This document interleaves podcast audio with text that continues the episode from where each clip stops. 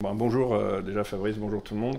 Euh, donc effectivement, comme tu l'as dit, moi j'ai un background euh, très spécifique. comme mon confrère David, on a à peu près les mêmes, parcours au niveau de, la forme, pas forcément du fond, quoi qu'il soit un peu similaire. Donc ça fait 25 ans que je suis sur les marchés et depuis maintenant une douzaine d'années à mon compte. Et euh, ma matière première, comme tu l'as dit, c'est vraiment l'analyse technique. Et ça, je le revendique et je, voilà, je l'assume totalement parce que euh, c'est une discipline qui peut être très légitimement hein, décriée. Euh, pour autant, c'est une discipline sur laquelle j'ai fait et ma carrière d'entreprise et ma carrière d'entrepreneur. et ça fait maintenant 25 bah, ans, dont 12 à mon compte. Donc si c'était quelque chose qui ne fonctionnait pas, euh, tout simplement, je ne serais pas là avec toi pour en parler aujourd'hui. Voilà. Après, euh, pour la genèse, si tu veux, moi je suis arrivé un peu vraiment dans la, dans la partie euh, marché à travers cette analyse technique parce que j'ai été formé par quelqu'un qui avait déjà cet ADN-là en lui. Et ça m'a permis, je dirais, parce que quelque part je pense que c'est aussi important, parce qu'on le sait très bien, il y a euh, dans toute euh, approche des marchés une, dimension psychologique hein, qui est reflétée, même dans, l'analyse technique et graphique. Mais moi, ayant été euh, vraiment formé dans cette partie avant, si tu veux, de vraiment me baigner dans l'univers global, fondamental et tout le reste, dans lequel on évolue forcément au quotidien, bah, j'ai eu cette chance d'avoir un côté extrêmement objectif et d'avoir démarré ma carrière en faisant des analyses techniques euh, totalement indépendante de tout ce que, ce que je pouvais entendre par ailleurs. Voilà. Ok. Aujourd'hui, donc, tu es euh, chez DT Expert. Tu as fondé DT Expert et euh, vous êtes une équipe située dans Paris. Tu travailles avec plusieurs sociétés. Alors, moi, j'ai surtout suivi les signaux que tu donnes avec IG. Oui. après, avec de très bons résultats. On avait fait un webinaire cet été dans la durée. Effectivement. mais est-ce que tu peux simplement revenir sur la, la structure est-ce que les clients peuvent y adhérer directement? Est-ce que c'est que du B2B et les clients en profitent euh, quand ils sont chez des, courtiers? Alors, non, non, non, non, c'est pas, pas uniquement du B2B comme tu dis. Euh, on a effectivement des services de signaux sur, ce sur des produits dérivés. Donc des produits dérivés euh, à effet de levier. Donc ce sont des produits qui sont à caractère qu'on appelle nous risqués. Et comme tout le monde le sait, bon, c'est jamais mauvais de le rappeler, quand on gère son argent, quelle que soit la façon dont on veut le gérer, on a quasiment régulièrement en abscisse, en, ordonnée, le risque et le rendement. Autrement dit, on peut essayer de minimiser au maximum son risque euh, en, diminuant sa capacité de rendement, ou à l'inverse, essayer d'optimiser son risque euh, pour essayer d'optimiser en même temps son rendement. C'est ce que nous on fait à travers ces services-là, euh, qui sont sur des produits qui sont quand même très réactifs et qu'il ne faut pas manipuler comme ça dans n'importe quel sens, puisque l'effet de levier leur confère une, volatilité assez importante. Donc euh, on a effectivement des services de signaux sur ces produits euh, qui sont accessibles en mode abonnement euh, et, je pense qu'on en parlera peut-être un peu plus tard avec David. on a également décidé, fort de cette expérience et de la demande à laquelle on, avait affaire, de créer un fonds dans lequel on pourra intégrer entre autres une partie de, bah, de cette vision du marché, de ces signaux et de ces produits. Parfait. Euh, à la question du jour, peut-on suivre euh, un trader ou souscrire à un fonds pour performer dans la durée? On va avoir le temps de débattre, mais est-ce que ton avis serait plutôt oui ou non? Alors, euh, je, vais être très, franc, c'est mon habitude. La réponse, est, c'est pas un oui franc ni un non franc. Si tu me dis, est-ce qu'on peut performer en suivant un trader? Je vais te dire, heureusement que la réponse est oui. maintenant, si tu me dis, est-ce qu'on peut performer en suivant n'importe quel trader? Bah, la réponse est évidemment non. Euh, il faut savoir plusieurs choses. Euh, la première, et ça c'est très important et ça va faire sourire mon confrère, c'est qu'il n'y a absolument pas de panacée en bourse. Autrement dit, personne, qui que ce soit, n'a la méthode infaillible. Elle n'existe pas. c'est le marché qui a toujours raison et qui a toujours le dernier mot. Autrement dit, le trading comme, comme véritable métier et discipline, c'est quoi? Bah, C'est une façon de maîtriser au maximum la probabilité du marché pour euh, la faire peser de ton côté. Sachant que n'importe qui pourra toujours, et c'est le propre d'ailleurs de nos métiers, euh, se prendre une claque tout simplement par le marché. Euh, et là où je rejoins les avis globaux, un peu mainstream que je peux lire de temps en temps, c'est qu'il est vrai qu'il y a énormément de, et de plus en plus, hélas, de gens qui vous vendent du rêve euh, sans en avoir un seul exemplaire entre les mains. Et ça, euh, c'est quelque chose de, dangereux et auquel il faut faire attention. Même s'il y a des autorités dont c'est le métier de réguler ces choses-là. Euh, voilà, nous, avec David, ça fait 25 ans qu'on est là et qu'on est toujours là. On a, entre guillemets, plus rien à prouver par rapport à ça. Et effectivement, le trading, comme la bourse, c'est un métier, c'est pas un casino. Euh, même si ça peut s'y apparenter par moment, euh, au niveau de l'adrénaline, au niveau de beaucoup de choses. La seule différence, pour moi, la seule majeure, c'est que euh, au casino, on ne peut pas maîtriser la probabilité autrement que par des chiffres et par de la chance. alors que dans nos métiers, on a la chance d'avoir des disciplines, des méthodes qui nous permettent de faire jouer ces probabilités en notre faveur avec de l'information, de l'intellect, de euh, des, choses qu'on aura pu apprendre et euh, auxquelles on aura pu être confronté lors de nos carrières, qui font que, évidemment, au bout d'un moment, on peut s'en sortir mieux que les autres. Merci Marc pour cette introduction. À tes côtés, David Furcage. Alors là aussi, analyste technique euh, réputé de grande expérience. Tu as été analyste à la City pour un broker institutionnel, il me semble. Euh, et ensuite, tu as un parcours. Alors, tu es passé par la FAT pendant un temps et euh, tu as euh, développé un logiciel qui s'appelait iWave 360. Et désormais, je crois que tu t'occupes de iWave Capital. Et il y a plus une, notion de, gestion désormais, me semble-t-il. Tu vas pouvoir nous le préciser. Et bien, avec Marc, on vous reçoit tous les deux ensemble aujourd'hui parce que vous travaillez sur des projets communs.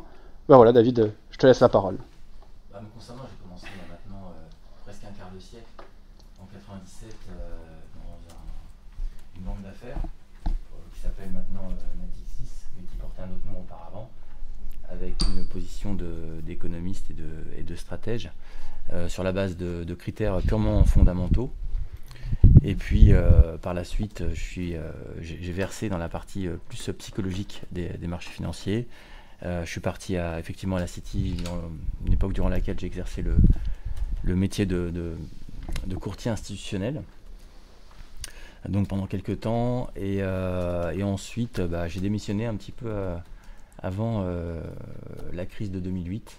Alors, ça n'a rien à voir avec une quelconque, un quelconque pressentiment, hein. c'était juste un hasard euh, euh, du, calendrier. Et je suis rentré en, France fort de, 10 ans d'expérience, quasiment, c'était en 2007-2008, pour continuer sur des affaires plutôt entrepreneuriales. Et puis avec un, bagage, en tout cas institutionnel, qui me permettait de, bien comprendre les marchés et, et, de, et de, poursuivre par moi-même. Euh, voilà, donc après, euh, il y a eu des, ouais, quelques aventures entrepreneuriales, des startups, euh, du trading, la gestion d'actifs. Et, et, à plus court terme, voilà, l'idée de, de, collaborer avec Marc, avec, Marc, sur différents projets parce que notre ADN est quasiment identique, je dirais. En tout cas, moi, ce qui me concerne, j'ai d'abord été éduqué et piqué par un ADN de, de fondamental. Voilà. Alors effectivement, euh, l'ADN de fondamental, en tout cas moi, euh, bah, je t'ai suivi au fil euh, des années dans différentes conférences, à différents événements, ou même dans des écoles, parce que tu es aussi professeur, alors je sais pas si tu l'as encore aujourd'hui, mais dans des écoles d'ailleurs pas loin d'ici, mmh. au pôle Léonard de Vinci, je m'en rappelle, et tu avais des une vision avec euh, la plateforme iWave qui était, euh, alors tu l'as présenté comme un entonnoir en fait où tu parlais, mm. tu partais de la macro et ensuite tu centrais de plus en plus jusqu'à la microéconomie et vraiment le business de l'entreprise pour faire une sélection.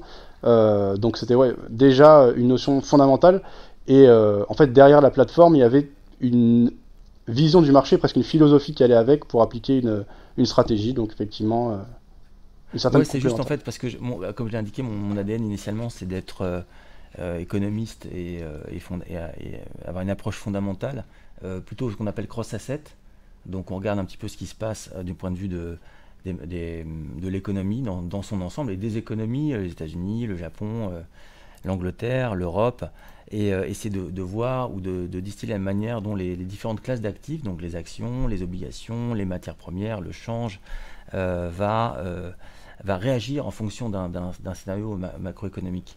Euh, et, quand je me suis mis, quand je suis revenu en, 2007 et puis en 2011, j'ai commencé à, à rentrer un peu dans le domaine logiciel parce que j'avais besoin d'outils par moi qui me, qui me parlaient plus.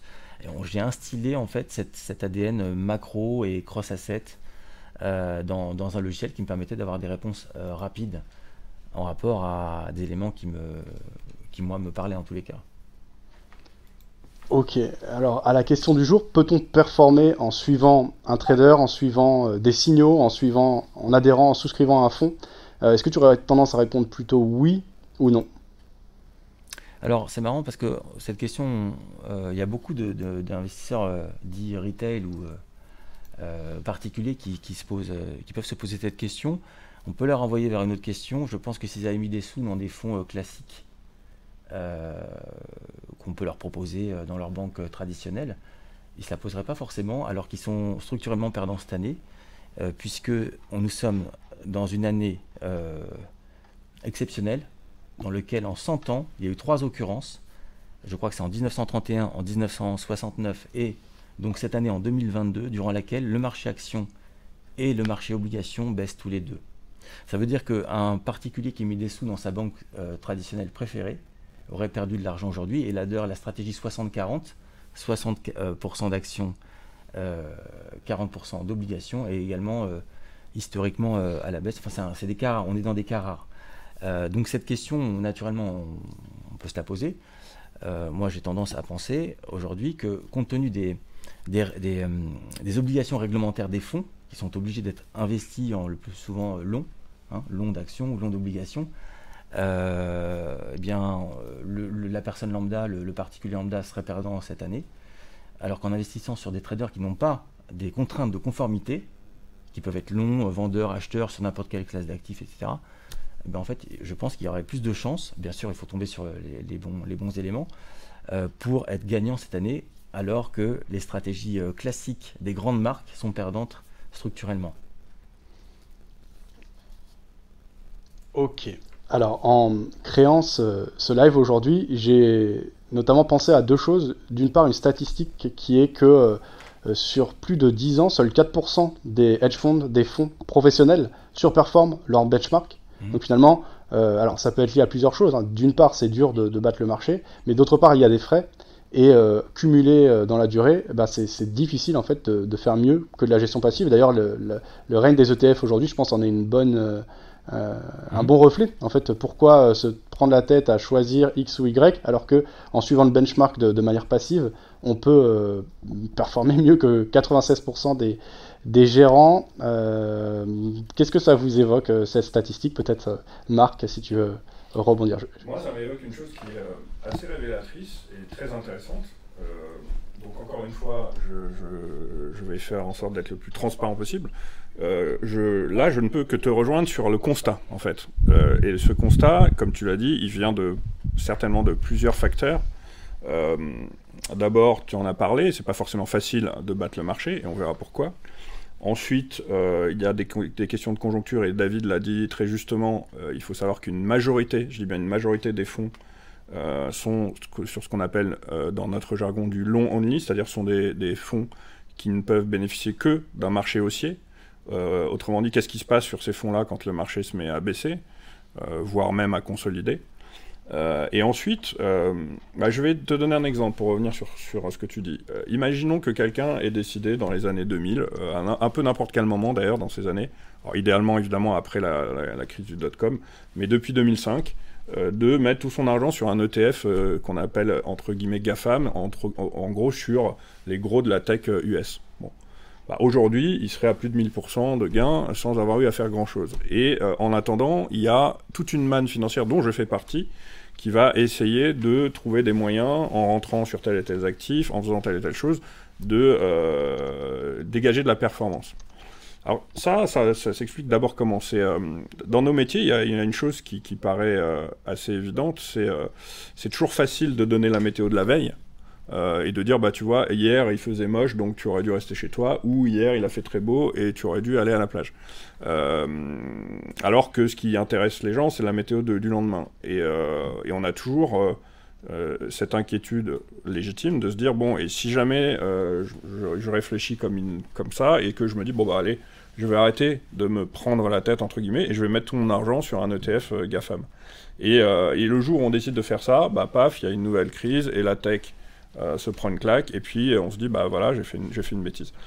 Donc, quelque part, je pense que le propre de nos métiers, c'est de réussir à éviter au maximum cet écueil, et euh, d'essayer d'être le plus possible dans les meilleurs coups. Euh, et, euh, mais sur ce que tu me dis, ça veut, ça veut tout simplement dire que depuis les années 2000, la bourse, c'est plus l'Eldorado, c'est un vrai métier, que les marchés ne sont pas, depuis ces années, même s'ils sont toujours, la tendance est toujours à la hausse, globalement, sur une majorité en tout cas des actifs et des sous-jacents, bah, c'est plus une hausse comme celle qu'on avait l'habitude forcément de l'avoir avant.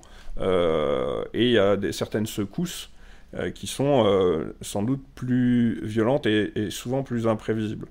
Donc naturellement, je vais te dire oui, là avec, le recul, bah, il suffisait de mettre tout son argent sur, sur un ETF GAFA ou même sur un ETF sur les indices américains et on était quand même largement serein sans avoir à se poser de questions. Ok, alors juste une autre chose, c'est Là, on a parlé des professionnels, des hedge funds, mais il y a autre chose, euh, parce qu'une une partie significative de notre audience sont des, particuliers. Euh, les particuliers, on a l'impression, sont toujours en finance de marché, les dindons de la farce, in fine. Euh, et depuis des décennies, on dit Wall Street ne change jamais. Et bah, les technologies changent, il y a des nouveaux, nouvelles manières de faire, enfin, surtout dans cette ère ultra technologique, ultra numérique et ultra connectée, il y a, beaucoup d'innovations. Et euh, ben, on a l'impression que quand même la majorité du temps, les, particuliers Alors au niveau des grosses tendances euh, en cours, il y a les signaux de trading au sens large, euh, ça peut être des influenceurs. là plus récemment, il y a beaucoup les prop trading qui ont été mises en avant. donc voilà, les professionnels c'est une chose, les particuliers souvent manquent de connaissances euh, en matière de finances de marché, et surtout en France encore plus que dans les pays anglo-saxons où ils ont plus l'habitude de prendre en main leur euh, épargne, puisque c'est une nécessité en fait. Euh, je ne sais pas si ça, te fait réagir, si tu as quelque chose à en dire, Marc. Oui, oui, oui, absolument. Alors, donc revenons sur ce que tu as dit. D'abord, premier bémol, c'est vrai, effectivement, quand tu parles des dindons de la farce, c'est très souvent dans ce qu'on appelle le trend following, etc., où on dit que souvent les petits porteurs sont les derniers à arriver dans la tendance qui a été majoritairement euh, imposé par euh, ce qu'on appellera nous les, les gros bras ou dans un autre jargon les baleines pour parler d'un autre domaine dont que je vais aborder effectivement justement par rapport à ce que tu as dit. maintenant, le bémol, c'est que il ne faut pas non plus penser que les traders professionnels soient majoritairement gagnants non plus. Hein. D'ailleurs, tu l'as dit en parlant des fonds, 4%, je pense que c'est ce que tu avais dit, qui arrivaient à surperformer leur benchmark ce qui est quand même une grosse minorité.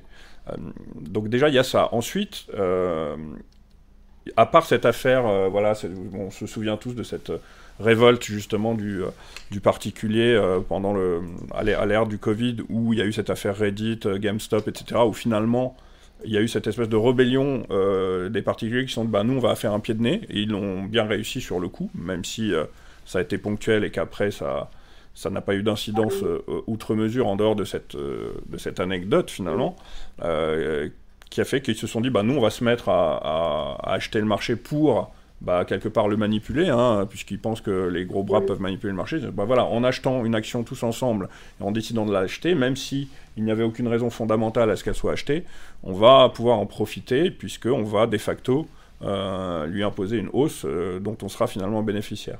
Donc euh, il y a des, petits cas particuliers. À savoir aussi que le rebond qui a eu lieu post-Covid sur le marché, donc le Covid, hein, on le rappelle, dont on a entendu parler longtemps, dont on entend encore parler aujourd'hui, en matière purement boursière, il a eu un impact entre février et mars 2020. à partir de mars 2020, les marchés n'ont cessé de remonter, alors qu'on était toujours finalement dans le Covid en tant que tel.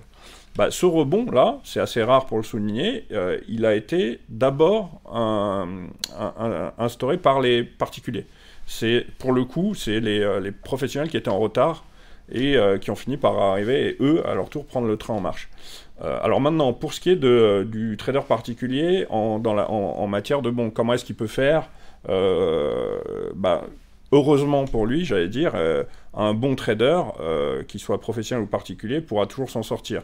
C'est pas le fait d'être professionnel ou non qui va lui permettre de, de, de, réussir et de faire de la performance. C'est le fait d'être bon par rapport à ce qu'il fait. tu as raison aussi sur autre chose, c'est qu'en France, on manque encore d'éducation financière. Euh, c'est quelque chose qu'on est en train, nous, euh, et notamment avec David, en, créant une structure de formation, d'essayer de, contrecarrer, euh, parce que on sent qu'il y a une demande, qu'il y a une attente. la crypto-monnaie a eu cet effet vertueux de ramener énormément de monde à la bourse, en même temps que le Covid d'ailleurs. Euh, les gens se sont de plus en plus intéressés à, cet univers-là, mais manque un petit peu de, connaissances, de pratiques. Euh, et, pour le coup, nous, on va essayer de, avec, modestement, avec, d'amener notre pierre à l'édifice et d'essayer d'expliquer au maximum aux gens comment ça fonctionne vraiment, quelles sont les astuces, qu'est-ce qu'on pourrait éventuellement regarder pour pouvoir euh, améliorer sa vision des marchés. et là, en l'état, c'est vrai que par exemple, dans les pays anglo-saxons, on a des gens qui sont beaucoup plus éduqués qu'en France pour l'instant, Hein, je ne dis pas que le, retard ne peut pas être comblé, mais euh, ça, on le remarque de façon euh, très tangible. Hein. Euh, moi-même, le service dont tu parlais, je l'ai lancé en Allemagne et je me suis rendu compte que la clientèle allemande n'avait rien à voir en termes d'éducation financière que la clientèle française. Le français était très inquiet du pourquoi, comment, de l'épargne, etc. L'allemand, lui, avait déjà intégré tout ça et il parlait de façon beaucoup plus concrète et des questions qui me venaient euh, du service client allemand était d'un niveau, on voyait, au-dessus de celui que je peux avoir sur mon, sur mon service en France. Donc là-dessus aussi, effectivement, je te rejoins, il y a, il y a un effort à faire euh, en termes d'éducation financière en France, euh, et certainement aussi d'ouverture d'esprit, je pense. Ce qui est en train de se faire, hein, je, le, constate, il faudrait juste faire attention à ce que ça ne se fasse pas non plus de, travers. Et justement, je t'ai dit que je parlerai de, de, cet autre sujet qui est la, la crypto-monnaie pour deux raisons. D'abord parce que euh, le, revers de la médaille, donc du côté vertueux, qui fait qu'elle a amené beaucoup de monde euh, sur, le milieu de la bourse, elle n'a pas forcément amené autant de qualité que de quantité pour l'instant. Euh, beaucoup de gens voyaient la crypto comme une espèce de nouvel Eldorado, et depuis, on le sait très bien maintenant, depuis deux ans, se rendre compte que c'est pas forcément du tout le cas. et pourquoi je voulais également parler de la crypto-monnaie Parce que tu disais autre, chose de très juste. Euh, c'est que euh, les euh, particuliers pouvaient se sentir un peu être les dindons de la farce. Or, dans le projet, hein, j'entends bien, dans le projet blockchain, donc crypto, il y avait une envie, une idée. Alors je dis il y avait, elle est toujours là, elle a plus de mal à, faire son trou pour le moment, mais cette idée justement de dépasser un petit peu euh, cette mainmise qu'il pouvait y avoir justement du professionnel et des institutionnels sur le monde de la finance, en essayant de la, de la rendre plus accessible et plus transparente. Ce qui en soi était, et reste un bon projet.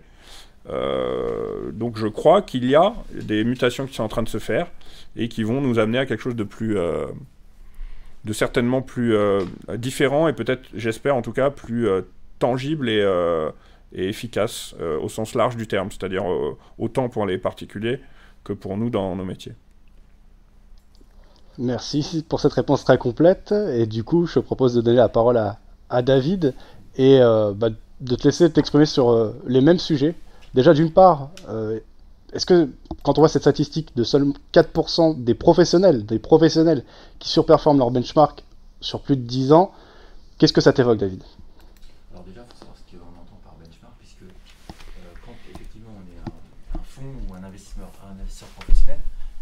Se doit, de, enfin parfois, hein, de, faire une, euh, une, gestion benchmarkée.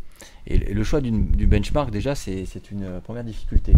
Euh, effectivement, si euh, on suit un benchmark avec 80% d'actions dans un marché qui, qui, prend 20 à 30% dans l'année, ça va être un peu compliqué. Donc déjà, le choix d'une benchmark, bon, on va voir ce qui est dans l'enquête dont tu parles. de quoi on parle précisément Quel type de benchmark Quel type de fonds Puisque là, on parle en gros de moyenne. Alors, juste pour te répondre, du coup, moi, je, ce que j'ai en tête, en tout cas précisément, c'est le livre qui m'a très agréablement surpris, mhm. du, un peu le père de la, du développement personnel aux États-Unis, qui est Tony Robbins, qui a fait un livre sur l'argent. Et en fait, c'est pas lui-même qui en parle, il a fait des interviews de grandes personnalités de Wall Street, etc. Et le livre, c'est un gros livre. Hein, euh, je l'ai écouté, il faisait plus de 20 heures de, de lecture. Et la conclusion, c'était en gros, prenez des ETF sur le S&P 500. Donc le benchmark, en l'occurrence, c'était le S&P 500. Et ses références, c'était les hedge funds et les sociétés de gestion américaines. D'accord. Euh, bon, d'ailleurs, en rapport au SP500, si toutefois le SP500 est, le benchmark, effectivement, depuis euh, quelques années, il y a eu des progressions quasi euh, verticales à certains moments et, quasi continues. Et comme le disait justement Marc tout à l'heure, à, à, posteriori, on peut toujours dire un, un, tas de choses. C'est-à-dire que c'est que 20 ans plus tard, ou ça dépend, ou à l'après-crise du Covid ou l'après-crise des subprimes, qu'on peut se dire effectivement, si j'avais pris un, un SP500, euh, un ETF SP500 et j'avais dormi euh, avec, euh, alors ça aurait bien, ça aurait été intéressant. Mais il n'y a qu'à posteriori qu'on peut se dire ce genre de choses. Donc c'est un peu, facile. donc à ce titre, ça me semble pas forcément très pertinent de, soulever, de soulever ça. voilà ce que j'aurais à en dire à ce sujet. Alors ok, mais par contre, c'est quand même une réalité bah, les professionnels sont censés euh, être bons. Euh, donc, on a malgré tout une majorité des, professionnels, a priori, quel que soit le benchmark. Alors, tu me disais non, peut-être euh, qu'il faut préciser quel est le, benchmark, mais qui n'arrive pas à le battre. D'après toi, enfin, qu'est-ce que ça t'évoque? Est-ce que c'est les frais? Est-ce que c'est de l'incompétence Ou en tout cas, euh, Alors attention, quand, on parle de professionnel, ça n'a rien à voir. avec leur contraintes, euh, n'ont rien à voir avec celle d'un investisseur particulier euh, doivent se rémunérer là-dessus, qui est au fin fond de, sa cuisine. donc, les professionnels ont avant tout besoin, lorsqu'ils créent un fonds, de, de, de, structurer le fonds, de créer une, une enveloppe juridique, réglementaire, et un, tas d'éléments qui sont là pour sécuriser l'épargnant final, qui sont autant de, contraintes en réalité. Et euh, la finalité ne consiste pas nécessairement déjà en, réalité à battre, le, benchmark, mais assurer l'épargnant final que lorsqu'il met un sou dans le fonds, eh bien, ce fonds sera euh, déjà en sécurité dans une bonne banque dépositaire, que le fonds sera bien surveillé, conseillé et réglementé. Donc je dirais que cette enveloppe euh, je dirais, juridique du fonds, c'est déjà une, partie qui n'est pas, qui, pas comprise dans la performance d'une part ou le risque d'autre part, mais qui est, de qui est extrêmement importante pour le, gérant de fonds. En gros, euh, mettre de l'argent dans un fonds sécurisé, c'est déjà important. Euh, et, la contrainte réglementaire est tellement forte que euh, parfois elle peut même aller au-delà de, l'attente de l'épargnant final, c'est-à-dire battre le benchmark ou non. voilà, et ça, ça s'est renforcé, considérablement renforcé depuis les, 20 dernières années également. La crise du, des subprimes étant passée par là, les contraintes réglementaires sont extrêmement importantes. donc, être bon, pas bon, c'est-à-dire vu d'un particulier, d'un investisseur particulier, être bon ou pas bon, c'est voilà, tu me rapportes 10% euh, euh, par an, est-ce que tu bats le benchmark? Ok, très bien. Mais l'investisseur professionnel a beaucoup d'autres sujets sur lesquels il doit se pencher, il doit se pencher, et en permanence. Vous pouvez très bien voir le, les autorités des marchés financiers qui vous tombent euh, dessus, là, ils rentrent chez vous, là, maintenant, dans votre fonds, euh, avec un auditeur, euh, on va éplucher les comptes, on va regarder ce qui se passe, pourquoi à tel moment vous avez dépassé telle contrainte réglementaire que vous êtes fixé, et tout à coup, le, gérant d'actifs professionnel eh bien, sort de, de, sa, de son environnement de pur gérant pour faire autre chose, contrôler autre chose. Donc ça n'a rien à voir. Je pense qu'on ne peut pas du tout comparer l'investisseur professionnel de l'investisseur dit retail ou particulier pour cela. Merci David. Alors Mathis, excuse-moi, j'ai coupé ton micro parce que David avait pris la parole, mais du coup tu voulais t'exprimer. Je te laisse euh, le micro. Oui, alors je sais, c'était sûr. vous m'entendez, c'est bon? Ouais, je t'entends. Ok. Euh, si non, vous voulez entendre Mathis, vous pouvez lancer. Euh, pardon, je vais couper le micro de. Sur, la, sur la partie benchmark gérant professionnel, euh, alors, du coup, je n'ai pas entendu David, donc je ne je, sais, pas si, je sais pas ce qui a été dit. Si vous voulez, vous pouvez euh, lancer YouTube si vous voulez entendre Mathis.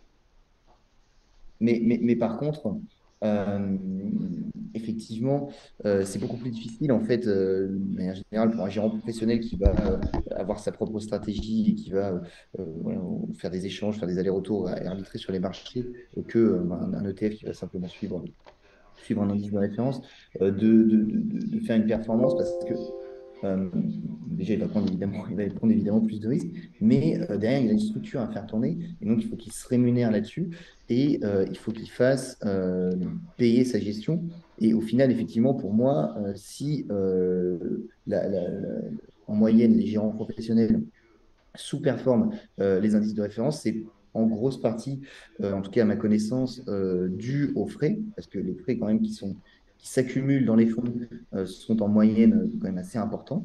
Euh, et c'est donc assez difficile. Si on prend donc sur 10 ans, comme tu prenais ton exemple tout à l'heure, qu'on prend des frais par exemple à 2% par an en moyenne sur tout le, sur, tout le portefeuille, c'est-à-dire que sur 10 ans, il faut surperformer le marché de 2% pour au final atteindre le de référence.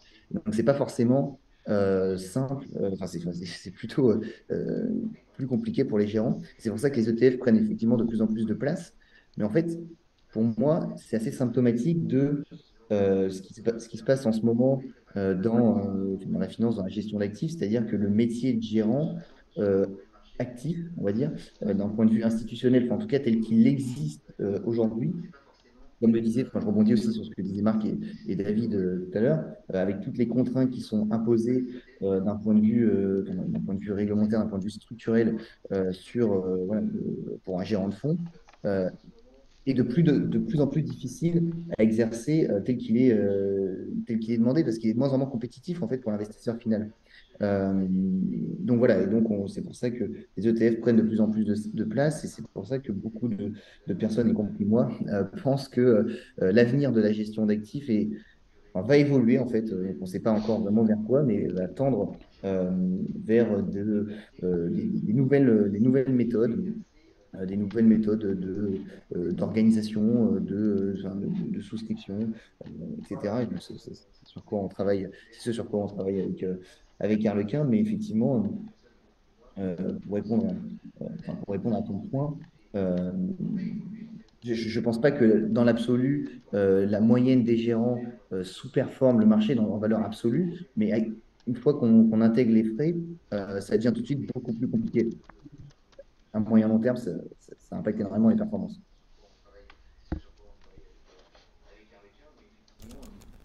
Ok. Alors, euh, bah du coup, je, vais, je vais repasser en, plateau et repasser la parole à, David. Il est en train de t'écouter, hein. désolé, c'est un peu... Euh, Bon, techniquement, on n'est pas encore au top, euh, vous avez compris. Ah ouais, mais là, c'est exceptionnel. Tu es bloqué euh, à Lyon, on fait comme on peut. David, est-ce que c'est bon pour toi? Ok, si tu peux, alors du coup, couper. Je vais te repasser la, la parole, David, si tu veux. Ok, alors David, du coup, euh, les frais et les contraintes, c'est ce que tu as évoqué par rapport aux professionnels, hmm. peuvent expliquer en partie cette difficulté à battre le marché dans la durée. Et pourtant, les particuliers ont moins de contraintes, mais c'est pas pour ça qu'ils ont des meilleurs résultats en moyenne. Euh, alors du coup, est-ce que c'est simplement les... la meilleure position dans tout ça? Est-ce que c'est simplement pas d'être un particulier avisé Ou à la fois on jouit de la liberté euh, de faire un peu ce qu'on veut sans rendre de compte euh, et avoir des frais vraiment réduits? Et pourquoi, d'après toi, les particuliers ne parviennent pas à battre le marché, et même avec les solutions qui existent aujourd'hui comme le copy trading, etc., j'ai pas l'impression. Alors, il y, a des solutions qui sont bien, il y a des choses qui marchent, mais ce n'est pas la majorité euh, qui fait mieux que le marché a priori. Alors, je vais revenir sur un, point essentiel parce que là, on se focalise effectivement sur battre un benchmark et donc la problématique de rendement. Dans toute stratégie, qu'elle soit euh, benchmarkée ou pas, qu'elle soit euh, celle émanante d'un d'un trader, euh, je dis retail particulier ou professionnel ou d'un fonds, il y a en réalité euh, deux pattes, la patte rendement et la patte euh, risque. donc la question est de savoir également quand on, bat ou on ne bat pas le benchmark, avec quel niveau de risque. Par exemple, si on parle d'un benchmark d'un SP500 qui a une volate annualisée, donc un, un, écart type, une manière de varier, je dirais, pour ceux qui nous écoutent, qui est assez, assez erratique sur le moyen long terme, qui vaut à peu près 12 à 15%, et qui produit un rendement de plus de 20% dans l'année, d'accord? Et que moi, enfin peu importe un fonds, euh, produit, euh, mettons, 18% de rendement, donc une, un rendement moindre, on est d'accord, donc une sous-performance par rapport au benchmark, mais euh, non pas avec une volatilité annualisée de 15%, donc des mouvements, on va dire, très erratiques, mais une volatilité de 9%.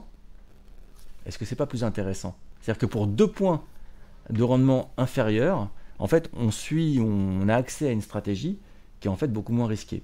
Donc je voulais rappeler déjà qu'il ne faut pas forcément se focaliser juste uniquement sur le rendement, mais euh, également sur la partie euh, risque. Et donc euh, ça dépend. C'est ensuite, on est, enfin ce que vous dites des fonds est un petit peu, un petit peu sous-performant ou sous-performant parfois ou sous-performant sur le long terme, mais que globalement la volatilité est moindre. Moi je préfère mettre des sous en fait dans un fonds qui produit un rendement moindre avec une volatilité qui est acceptable, euh, que suivre un benchmark comme le SP500, hein, euh, enfin, c'est-à-dire acheter un ETF euh, SP500 qui, lors de la crise du Covid ou lors de la crise de subprime, peut perdre entre 20, 40 et 50%. Ça me ferait très mal au cœur. Et on ne parle pas encore là de la problématique de drawdown, c'est-à-dire la perte maximale sur un moment donné. Qu'est-ce qui se passe si j'investis sur un ETF SP500 à l'aube de la crise des subprimes? Parce qu'en fait, à posteriori, on peut tout dire, mais au moment où j'investis, je ne sais pas où je suis. Donc, est-ce que c'est quelque chose qu'on mesure là-dedans dans, cette discussion qu'on a tout à l'heure? Le max drawdown, cette perte maximale en un moment donné, euh, la volatilité annualisée d'une courbe de, rendement, je crois que c'est important aussi de, l'évoquer et ne pas se focaliser euh, exclusivement sur rendement ou pas rendement, euh, benchmark, pas benchmark. On, oublie en fait cet univers à deux dimensions, d'ailleurs, dont, parlait Marc tout à l'heure, il a bien dit tout à l'heure Marc en commençant, euh, que lorsqu'on s'intéresse à toute stratégie trading, il y a le rendement et le risque. Sur la deuxième partie de la question, je veux bien que tu me rappelles de quoi ça parlait déjà. Alors, euh, bah, du coup, hmm. alors là, oui, c'est vrai que tu soulèves un point important. Il n'y a pas que la performance, il faut ensuite rentrer dans le détail et la qualifier, comment on y est parvenu, etc. Et hmm. bah, en tout cas, ce qui est sûr, c'est qu'aujourd'hui, avec tous les outils qu'on a, on peut euh, vraiment rentrer dans ce détail euh, assez facilement. Hein. Tout particulier peut avoir un, journal de trading euh, de type MyFXBook ou pas, via MQL5 ou différentes solutions. Mhm. avoir vraiment le détail de tous ces ratios, de, son drawdown, etc. Et bah, en fait, la, suite de ma question, alors bah, déjà c'est vrai, là tu as soulevé un point important et ça on pourrait rentrer dans le détail, mais aujourd'hui, là, euh, on a accès à des outils assez poussés, et notamment vers le copy trading, qui sont finalement comme des solutions euh, de gestion, mais beaucoup plus flexibles, avec beaucoup moins de frais et moins de contraintes, telles que celles que tu as citées tout à l'heure, qu'ont les, professionnels.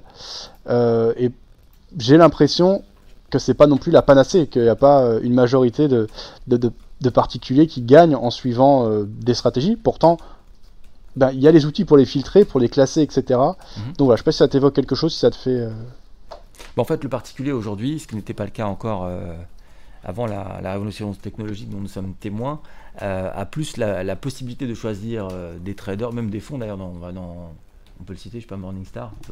On va, on va dans un dans un, moteur de, recherche de fonds, on met ses critères comme si on allait en fait choisir un appartement sur Airbnb. Et de la même manière, on peut faire du copy trading. Voilà. Donc, le choix de l'investisseur aujourd'hui particulier euh, peut se porter euh, au-delà de la, question d'acheter un, actif en particulier, euh, une action, un, titre, et de gérer son propre portefeuille, peut choisir des traders ou des fonds selon des critères qui lui sont complètement personnels. ça, c'est déjà assez intéressant. En fait, ce qui est intéressant, je pense, pour le particulier aujourd'hui, c'est qu'il a le choix. Et c'est ça qui est important, c'est le, pouvoir de choix.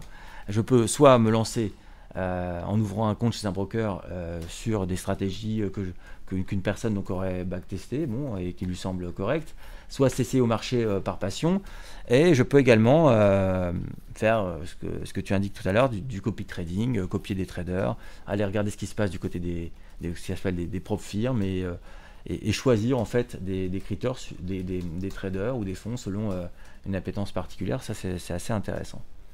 Mais alors, est-ce qu'il gagne ou, pas euh, par rapport à ça? Personnellement, je n'ai pas de statistiques euh, qui me permettent de, répondre à la question. Mais ce qui m'intéresse là-dedans, en revanche, c'est que le particulier a plus de choix qu'il n'en avait auparavant.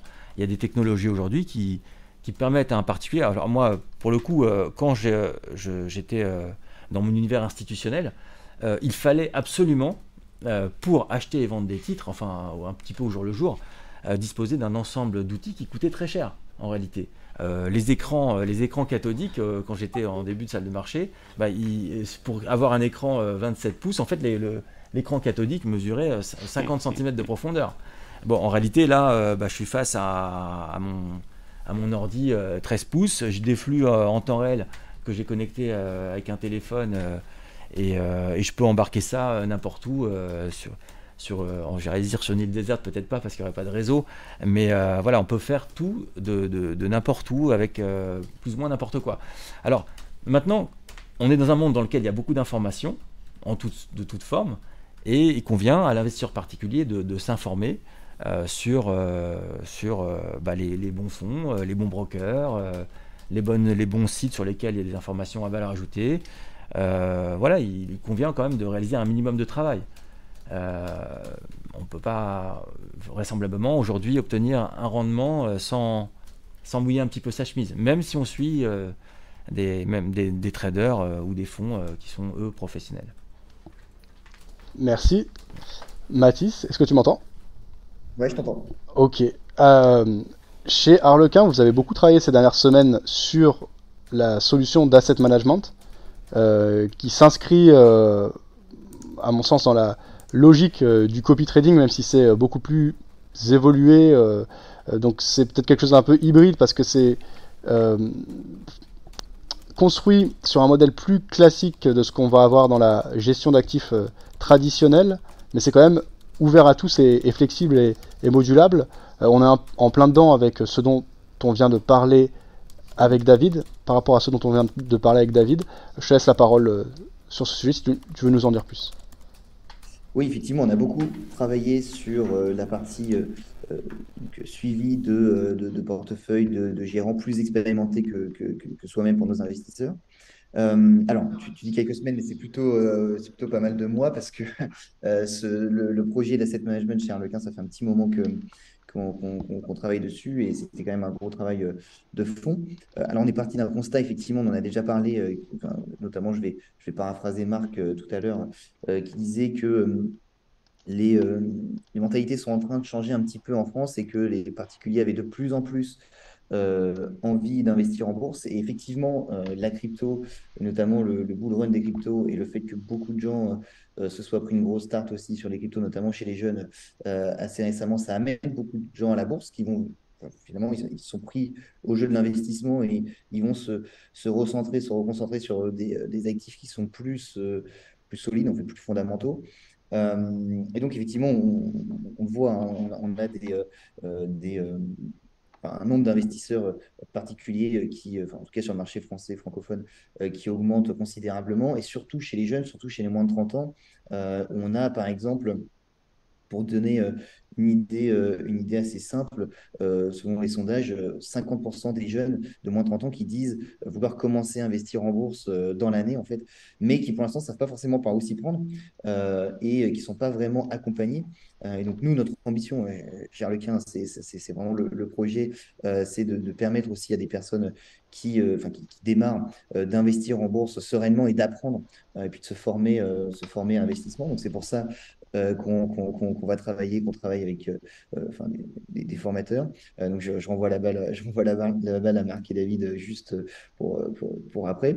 mais effectivement, on a envie de, de, faire en sorte que les personnes se, enfin, les investisseurs se, forment, apprennent à gérer leurs finances personnelles, que ce soit sur l'investissement long terme, moyen terme ou même sur du trading voilà, à court terme.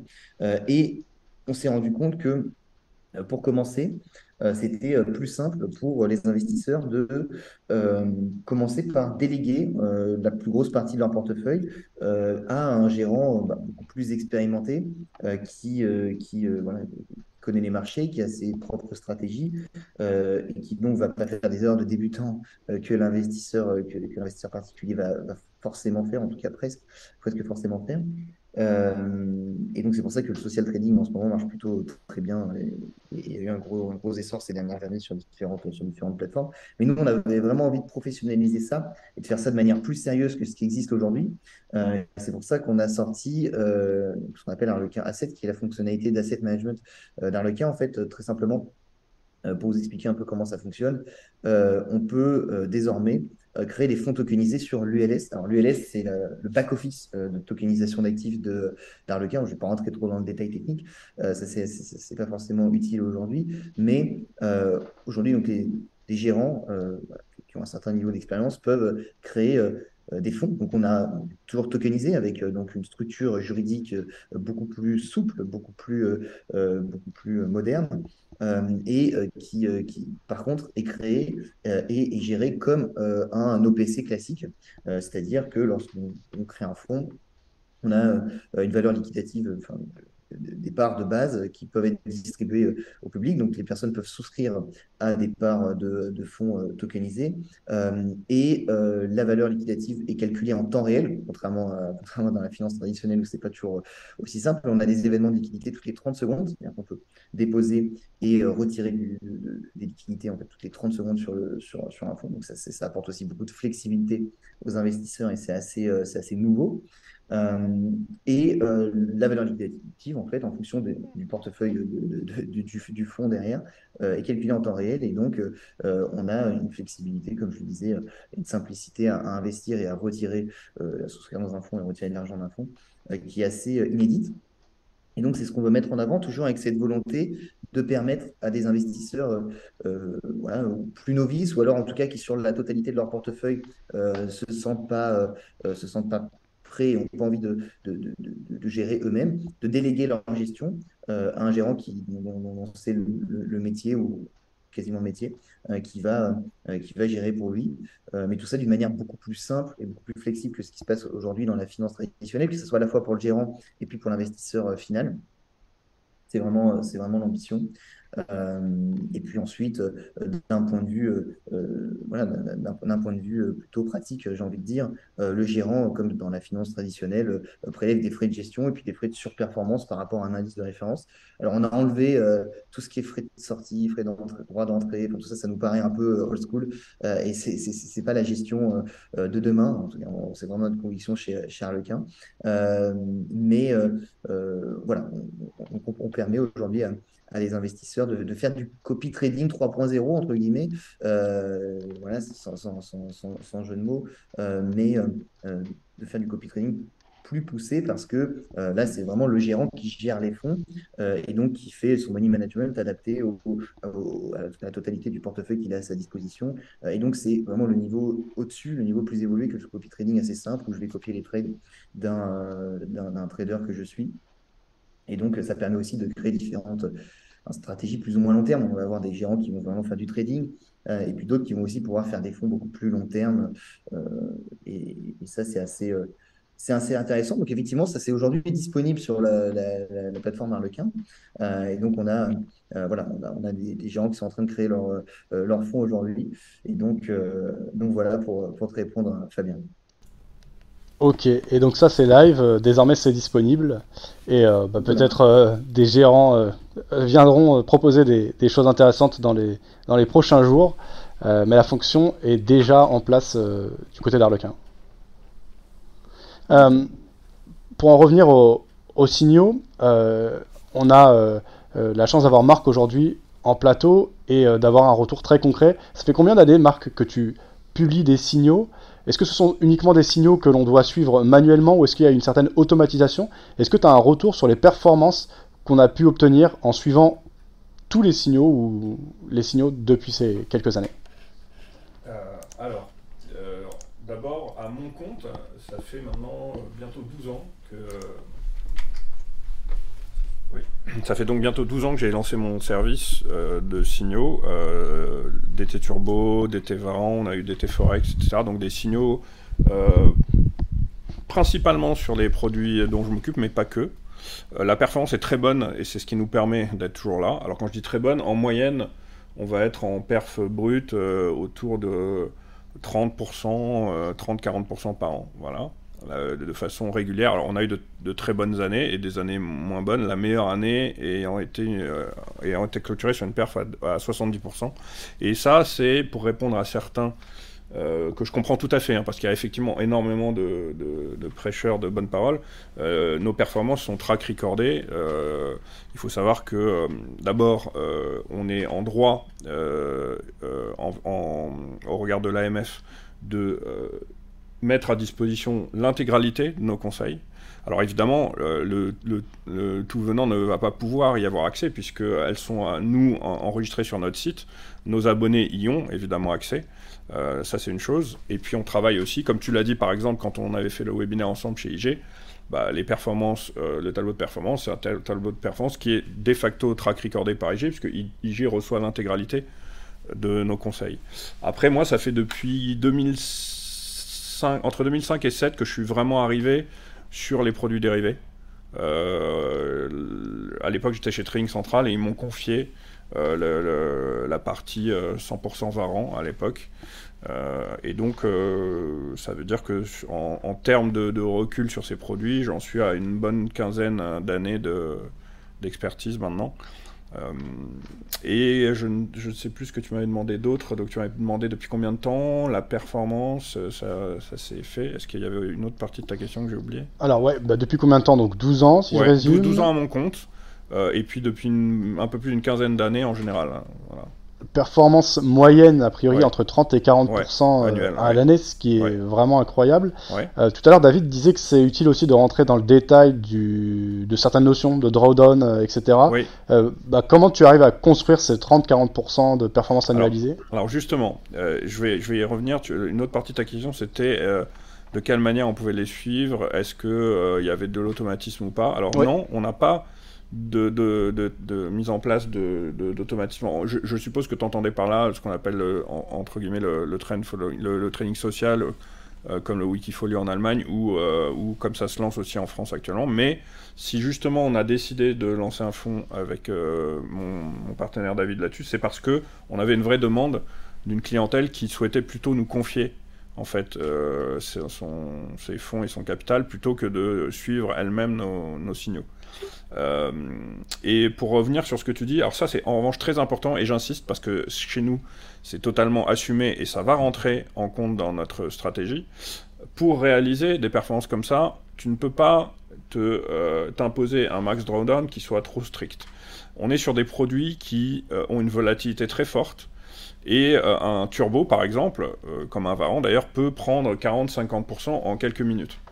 Autrement dit, qu'est-ce que ça veut dire? Ça veut dire que le travail que nous, on a été amené à faire, qui était extrêmement méticuleux, mais extrêmement intéressant et important, c'est ce qu'on appelle un backtesting, c'est-à-dire on s'est dit, un jour j'ai un client qui me dit, mais je comprends pas, monsieur Daguerre, vous avez une ligne qui est à moins 45%, pourquoi vous la coupez pas? Bon. Euh, c'est sûr que moins 45%, on peut penser que c'est pas, on peut penser, ça peut paraître énorme en soi, euh, en sachant que sur euh, l'amplitude de volatilité du service de, duquel je m'occupe, c'est pas non plus catastrophique. Euh, alors, la réponse c'est la suivante. Si jamais on avait mis un stop automatique, par exemple, à 20 ou 30% sur toutes nos lignes, euh, la performance euh, annuelle lissée de notre service serait nettement moins bonne aujourd'hui. Pour la bonne et simple raison qu'on a une majorité de lignes qui sont passées par la zone des moins 40% et qui ont terminé en positif. Autrement dit, le curseur, et c'est là toute la, j'allais dire vraiment toute la finesse du, boulot et de la pertinence en fait du service, c'est de réussir à mettre le curseur du, justement du stop au meilleur endroit. Autrement dit, à partir de quand on estime qu'on a beaucoup moins de chances, encore une fois, en termes de probabilité, de finir perdant sur une ligne?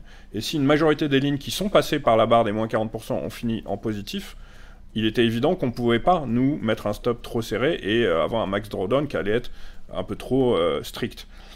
Et ça, on l'assume pleinement parce qu'on le sait et parce qu'il suffit de reprendre tous nos spreadsheets et de se dire, bon, bah voilà, un peu comme on peut le faire maintenant aujourd'hui euh, grâce à des outils de plus en plus développés informatiquement, se dire, bon, bah voilà, je vais reprendre mon... Même n'importe quel trader pourrait faire ça en fait. Dire, bah voilà, je vais prendre l'historique de tous mes trades depuis que j'en fais et je vais à chaque fois me dire, bah voilà, quelle aurait été ma performance finale si je mets mon stop à moins 1%, moins 2, moins 3, moins 5, moins 8, moins etc. pour voir au final euh, quel, serait le, stop le plus adapté en fait à sa stratégie. Et peut-être que parfois, euh, avec surprise, il se dira ah bah tiens c'est bizarre. Finalement quand j'ai mis mon stop, j'ai écarté mon stop à moins 7 au lieu de le mettre à moins 3, bah, ma performance finale est meilleure. Parce que j'ai peut-être pas toujours été bon dans le timing, parce que peut-être que parfois j'ai dû encaisser un mauvais directionnel euh, temporaire, intermédiaire, sans pour autant avoir eu tort finalement dans ma vision globale. Et, euh, l'analyse technique nous aide beaucoup à faire ça, à savoir mettre des balises et se dire à partir de quel niveau, véritablement, on va commencer à se dire que là, il y a quand même une majorité, une, forte probabilité, en fait, que je me sois trompé dans mon scénario. Le trade idéal, et on le sait tous, c'est de rentrer dans le bon timing et d'être directement dans le bon directionnel. On se pose pas de questions, on est en positif, on prend nos gains, éventuellement on met un stop suiveur ou on coupe notre ligne en plusieurs morceaux et tout va bien. Le mauvais trade, bah, c'est le trade qui va aller dans le mauvais sens et qui va finir par, être stoppé au niveau du stop. Bon, ça arrive. Maintenant, entre les deux, il va y avoir justement combien de trades qui ont été stoppés auraient quand même fini positif si on avait un peu écarté le stop. Et c'est là, en fait, je pense, qu'est toute la valeur ajoutée que, nous, on essaye d'apporter. Euh, parce que c'est là que va se jouer, en fait, la différence entre euh, le bon et le moins bon, entre celui qui va euh, bah, finalement suivre la tendance quand elle est positive, et ne pas avoir de véritable démarcation par rapport à quelqu'un qui va faire un peu plus attention à, ce type de choses. Et ça, c'est vraiment le propre du métier, en fait, pour moi. Super intéressant. Euh, je vois qu'il est 15h04. Euh, on avait prévu une pause vers les 15h. Est-ce que vous voulez euh, boire un coup et faire une petite pause Enchaîner. On va avoir Charles-Edouard qui va nous, nous, rejoindre normalement à, à 15h. Mathis, je ne sais pas si tu as des, un retour de, de, son côté. Oui, normalement, il est en train de se préparer. Hein? Il, il, est en train de se préparer. Ok, parfait. Eh ben, nous, on fait euh, en tout cas euh, une petite pause ici et euh, je reviens là dans, dans quelques instants.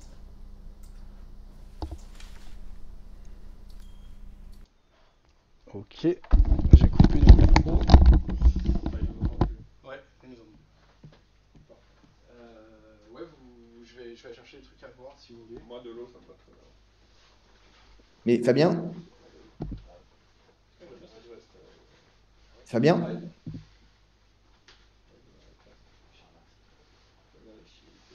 Allô?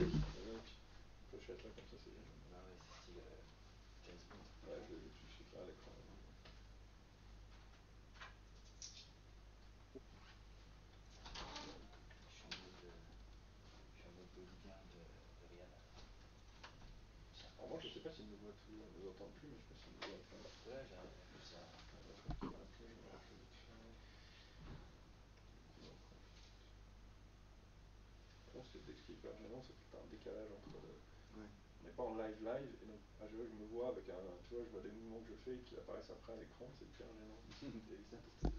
ouais, je j'ai une petite pause, mais je suis en, je suis en live là pour le boulot, dis-moi. Ok, ok. Ah oui, ouais, ouais, mais moi je, prends, moi je vais leur prendre un truc, euh, enfin, comme je t'ai dit, peut-être un truc global à la fin, parce que ce qui est chiant, c'est que. Ah, nos neveux. Euh, ah, tu parles d'Oscar Asiana ah, moi, je, je, moi, je peux te dire ce que j'ai pris. J'ai pris un, un coffret de magie pour Oscar et un coffret de confection euh, pour euh, Sienna où elle va pouvoir dessiner des, euh, des vêtements et tout avec des, des, matériaux derrière et tout. Voilà. voilà. Ouais. Ouais, il aime les Lego, j'en avais fait avec lui une fois. Ouais, il aime ça. Bah, je lui ai offert un tout petit Lego quand il est venu pour la finale, un, petit, un petit symbole et tout. Mais je sais qu'il aime les Lego. En revanche, je ne sais pas si, si quel, quel, type de Lego il préfère. Tu as plein de. Tu as les Lego techniques, tu as les Lego machin. Ça faut peut-être voir avec Edouard. Bah, je pense. Ouais, je pense. En tout cas, moi, je me souviens qu'à un moment, j'étais allé faire des, Lego avec lui, je lui ai offert un gros truc. Maintenant, demande à Edouard s'il aime toujours ça, parce qu'il évolue tellement vite.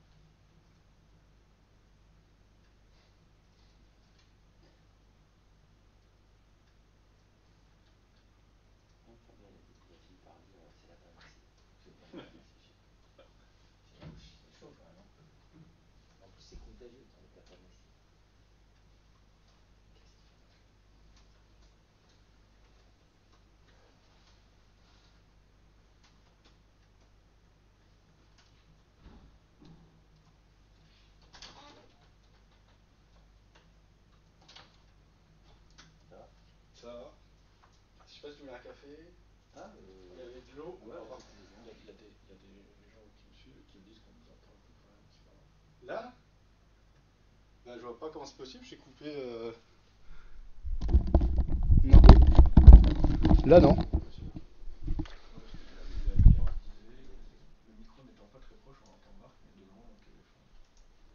Hmm, là, ça me paraît bizarre. Là, par contre, je vais. Euh rallumer le mien. Et là, normalement, vous devez m'entendre. Mathis, est-ce que, est que tu me reçois? Oui, je t'entends. Ok, parfait. Est-ce que tu as, eu euh, Charles-Edouard ou... Non, j'ai pas de news euh, de Charles-Edouard. Ok, pas de problème.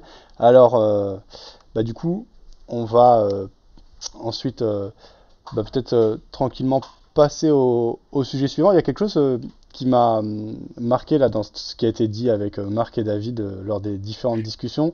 Euh, c'est euh, enfin quelque chose qui a juste été évoqué, mais qui vaut le coup, à mon avis, de d'être repris ou abordé et surtout d'avoir les, les, points de vue euh, de personnes expérimentées, mais également le, tien, Mathis, en tant que plus jeune. donc, les crypto-monnaies ont apporté une certaine révolution et de, vraies évolutions technologiques, mais se sont soldées, en tout cas en ce moment, avec un, petit arrière-goût amer pour euh, beaucoup d'investisseurs. Euh, ça n'attire plus la confiance. Il y a même des, pans entiers comme les NFT qui sont presque jugés comme des, comme des arnaques. Et pourtant, derrière, il y a des, vraies évolutions, que ce soit en termes de plateforme, euh, ce qu'ont apporté des, exchanges. finalement, c'est vraiment techniquement ultra poussé, même en termes de, solutions d'algorithmes, de, de, copy trading etc. Euh, en fait, toute cette mouvance-là, elle a vraiment explosé avec le Covid, ce que disait Marc tout à l'heure. Euh, et donc, en fait, cet afflux de liquidités d'un seul coup, euh, ce soutien des États, a quand même amené beaucoup d'innovation dans la sphère de la finance de marché, pour le meilleur et pour le pire. Il y a eu les affaires aussi GameStop et autres Stone, comment ça, Stocks ouais, qui, qui, qui, qui sont apparus. Qu'est-ce que ça t'évoque tout ça, Mathis? Tu, veux dire sur la partie crypto, euh, qu'est-ce que m'évoque euh, qu'est-ce que m'évoque l'émergence et puis la, la, le crack des, cryptos aujourd'hui? Par exemple, ouais. Bah, non, je pense que on a eu, euh, on a eu affaire à deux, bulles successives, une en 2017 et puis une en 2020-2021, sur les cryptos qui, qui, qui, étaient des bulles absolument incroyable à l'échelle de, de, de, de, l'histoire, en fait, hein, de, l'investissement.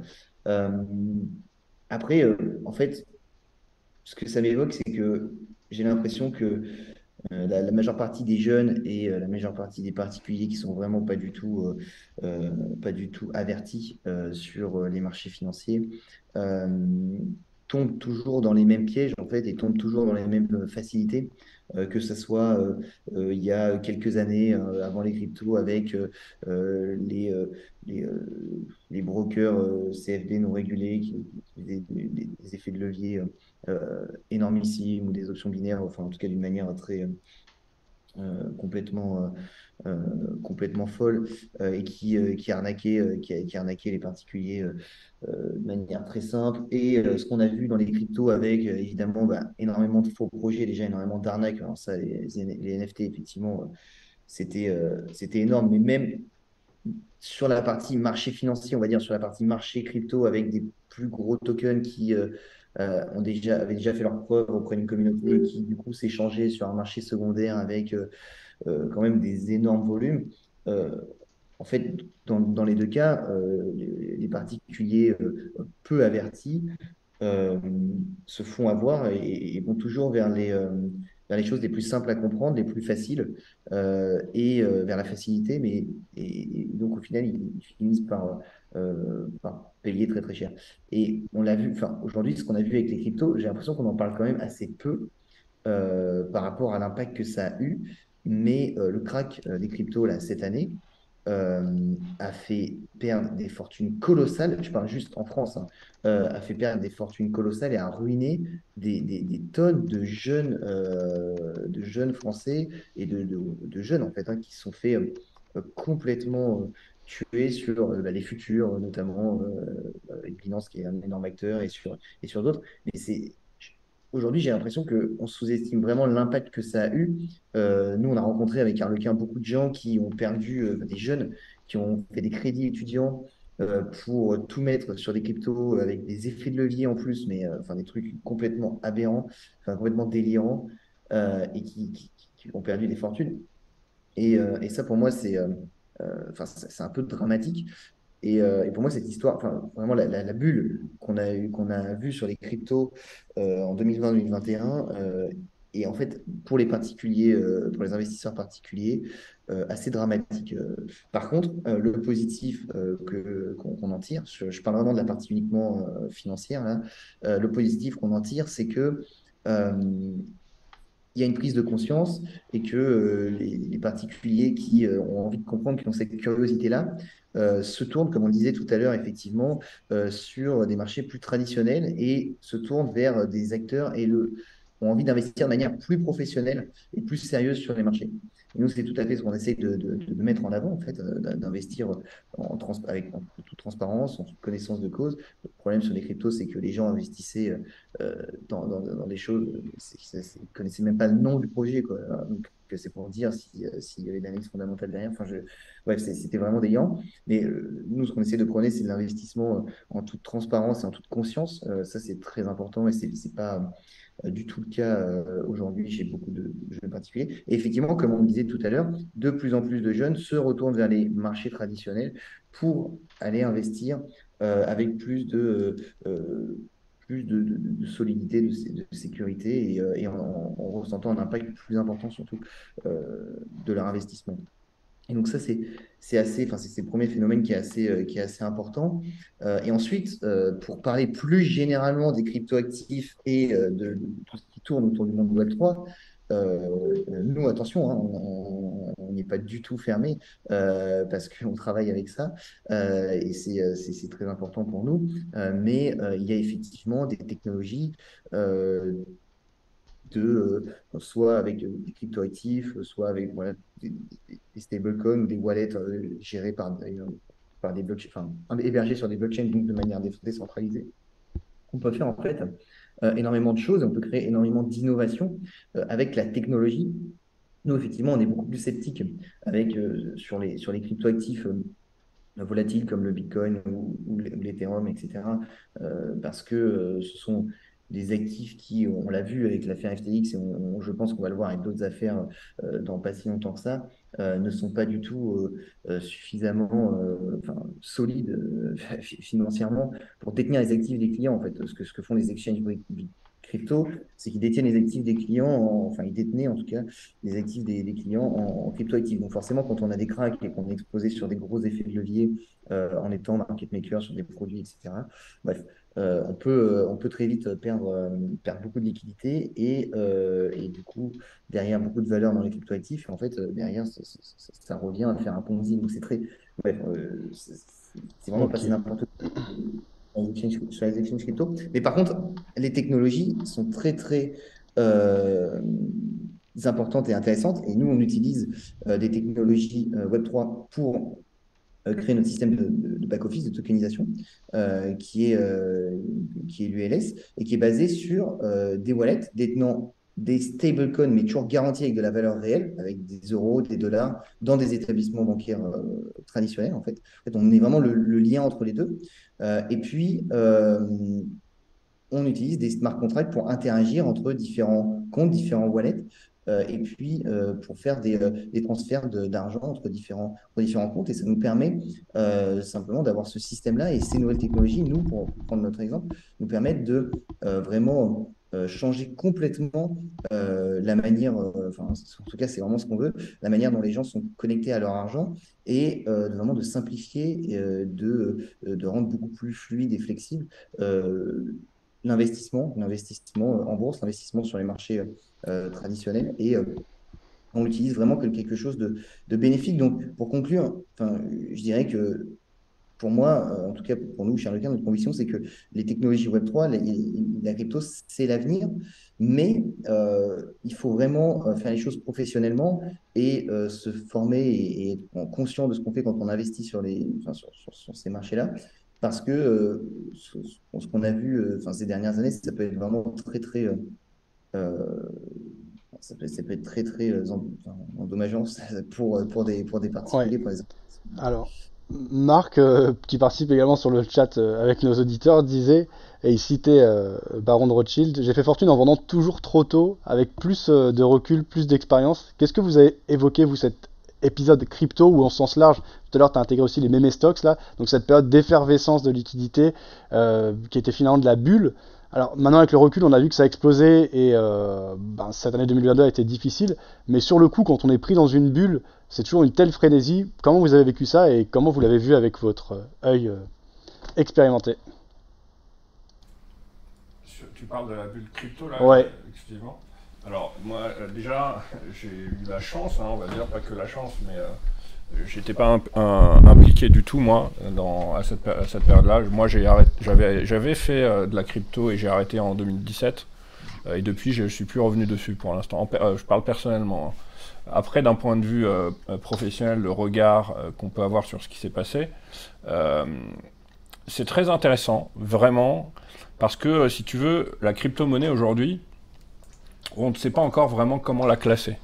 Est-ce que c'est un actif finalement? Est-ce que c'est une monnaie en soi? Étant donné qu'il y a quand même un pays dans le monde qui avait décidé de l'instaurer comme une monnaie véritable, est-ce qu'on peut la considérer comme une monnaie aujourd'hui? Euh, ce qui est certain, c'est que euh, l'attrait qu'elle a eu, et tu l'as très, justement dit, euh, quand tu as parlé de frénésie, il était essentiellement spéculatif et, et les gens qui se sont intéressés à la cryptosphère le faisaient majoritairement, je ne vais pas dire exclusivement, heureusement, parce qu'il y a des gens très sérieux dans, ce, dans ce domaine, mais je, pense, sans euh, me tromper, que euh, si on faisait un sondage auprès de euh, tous les investisseurs crypto, en leur demandant de nous expliquer la blockchain, je pense que tu aurais une majorité de gens qui te diraient je ne sais pas comment ça fonctionne, qu'est-ce que c'est, etc. Euh, alors maintenant, dans la crypto, qu'est-ce qu'il y a derrière? Il y a un projet véritable, au sens large, hein, j'entends pas, je te parle pas de projet de chaque crypto, qu'est-ce que fait Solana, qu'est-ce que va faire Cardano, qu'est-ce que fait Bitcoin, Ethereum, etc.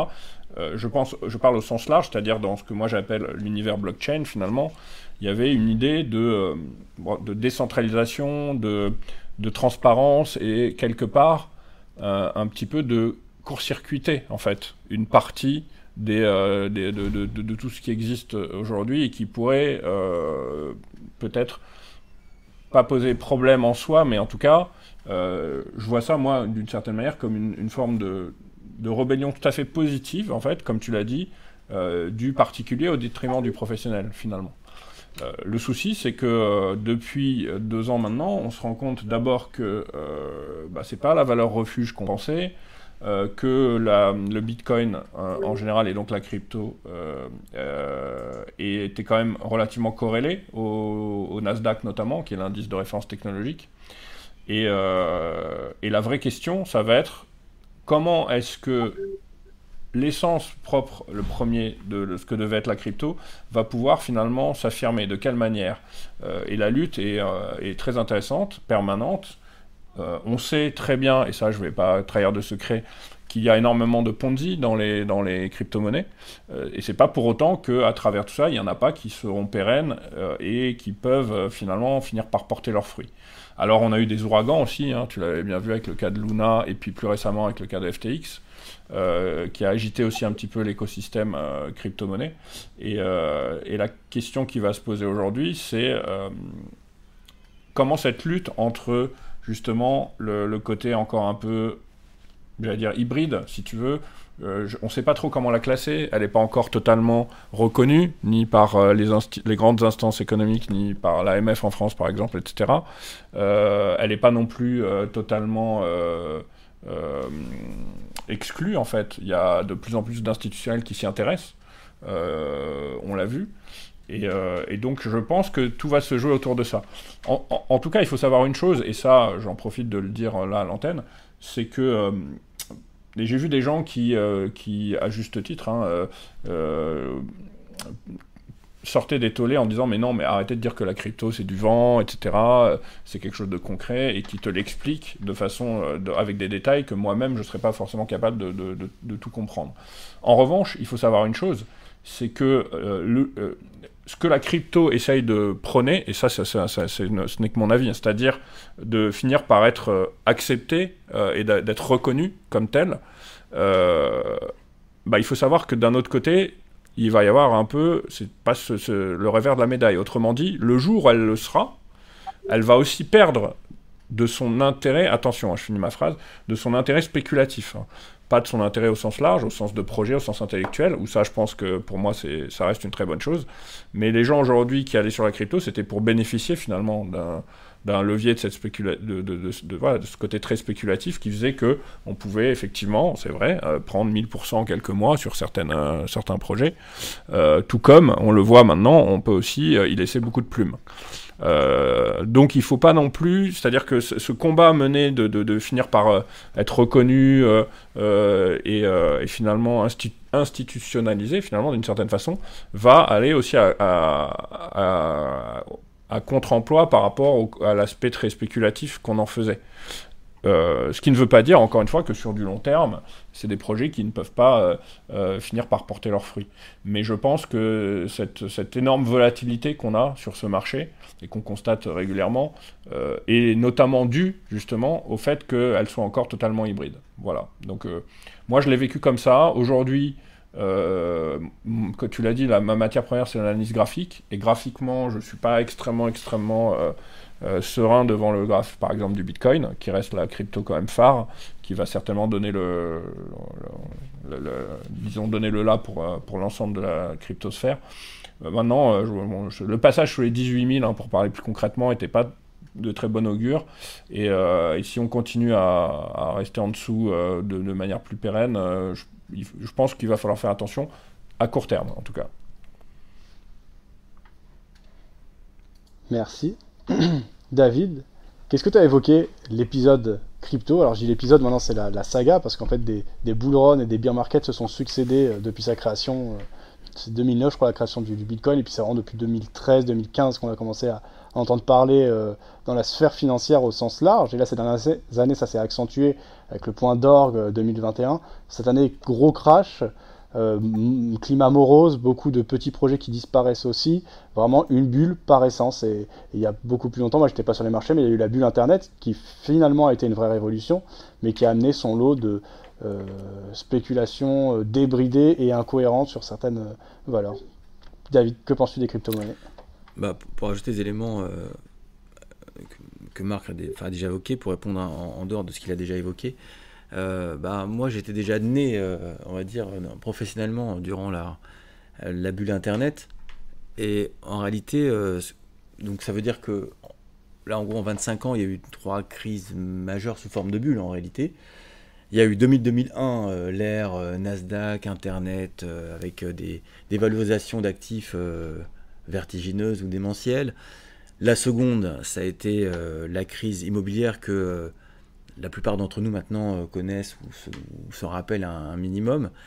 Euh, et, à présent, euh, cette, cette bulle sur la, sphère crypto. Alors, ce qu'on retrouve en tous les cas, pour mémoire, il y a quand même un dénominateur commun pour savoir si oui ou non c'est une bulle et on en est. C'est que moi, ce que j'ai remarqué sur ces trois bulles, c'est qu'à partir du moment où mon voisin, le boulanger ou le taxi indique euh, je vais acheter telle ou telle chose, je crois que là, effectivement, c'est une bulle parce que euh, sur la, partie euh, Internet, c'était pareil, la, crise Internet, il y avait des, gens qui étaient prêts, qui, lisaient, les gens qui lisaient leur, leur, journal voilà, mais même dans Voici, à l'époque, il y avait Voici, par exemple, il y avait des, des tabloïds comme ça assez marrants, ou, un journaliste qui sort de, de nulle part vous indiquait, bah oui, c'est intéressant d'acheter certaines valeurs du Nasdaq sur la crise des, euh, des subprimes, bah, en fait, des gens se sont mis à croire qu'il fallait. Il y a un film, je crois, euh, à un moment donné qui relate cette crise des subprimes dans, dans laquelle une personne, je crois que c'est un ensemble de, personnes, je crois, l'autre est l'infirmière, lui il est taxi, etc.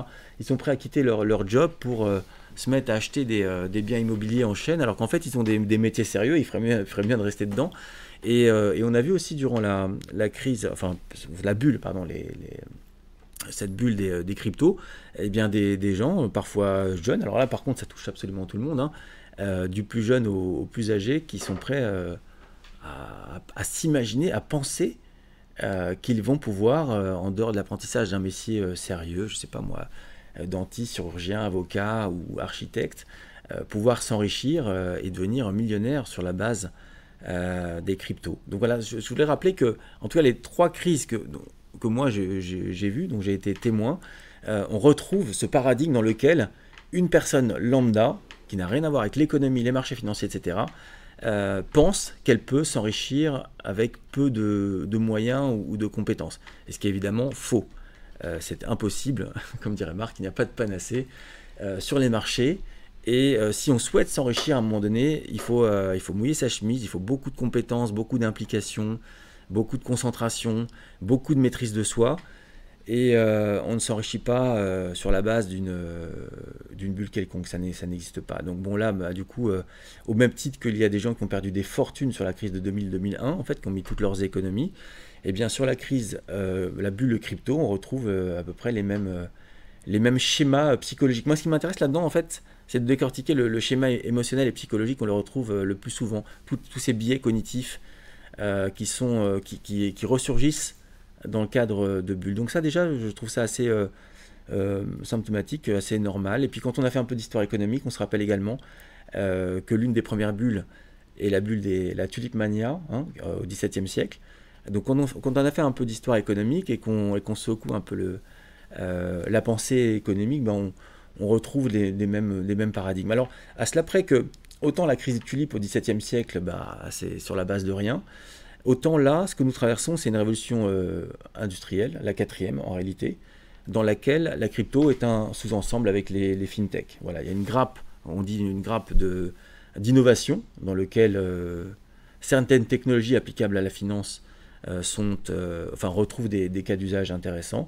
Et je pense qu'au niveau des cryptos, de la même manière qu'aujourd'hui, les, technologies Internet, celles qu'on a connues il y a, il y a, 20 ans, qui étaient en train d'émerger, sont aujourd'hui matures et les, boîtes se sont consolidées, se sont renforcées. Aujourd'hui, Internet, c'est quelque chose que tout le monde utilise euh, de manière euh, permanente. Et eh bien, euh, très certainement, dans cette révolution industrielle que l'on traverse, qui sous-tend aussi la révolution dans le cas de, de, la, finance décentralisée, de toute la blockchain, tout ce qu'on retrouve maintenant, évidemment, ça a besoin de consolider, de maturer, probablement dans 5, 10, 15 ans, je, je n'en sais rien, je ne vais pas faire de prospective, eh bien très certainement, euh, tout ceci ne sera plus une, bulle, mais des cas d'usage concrets, au même titre qu'aujourd'hui on utilise Internet communément, alors qu'en 2000-2001, il y avait une, large bulle autour des valeurs Internet.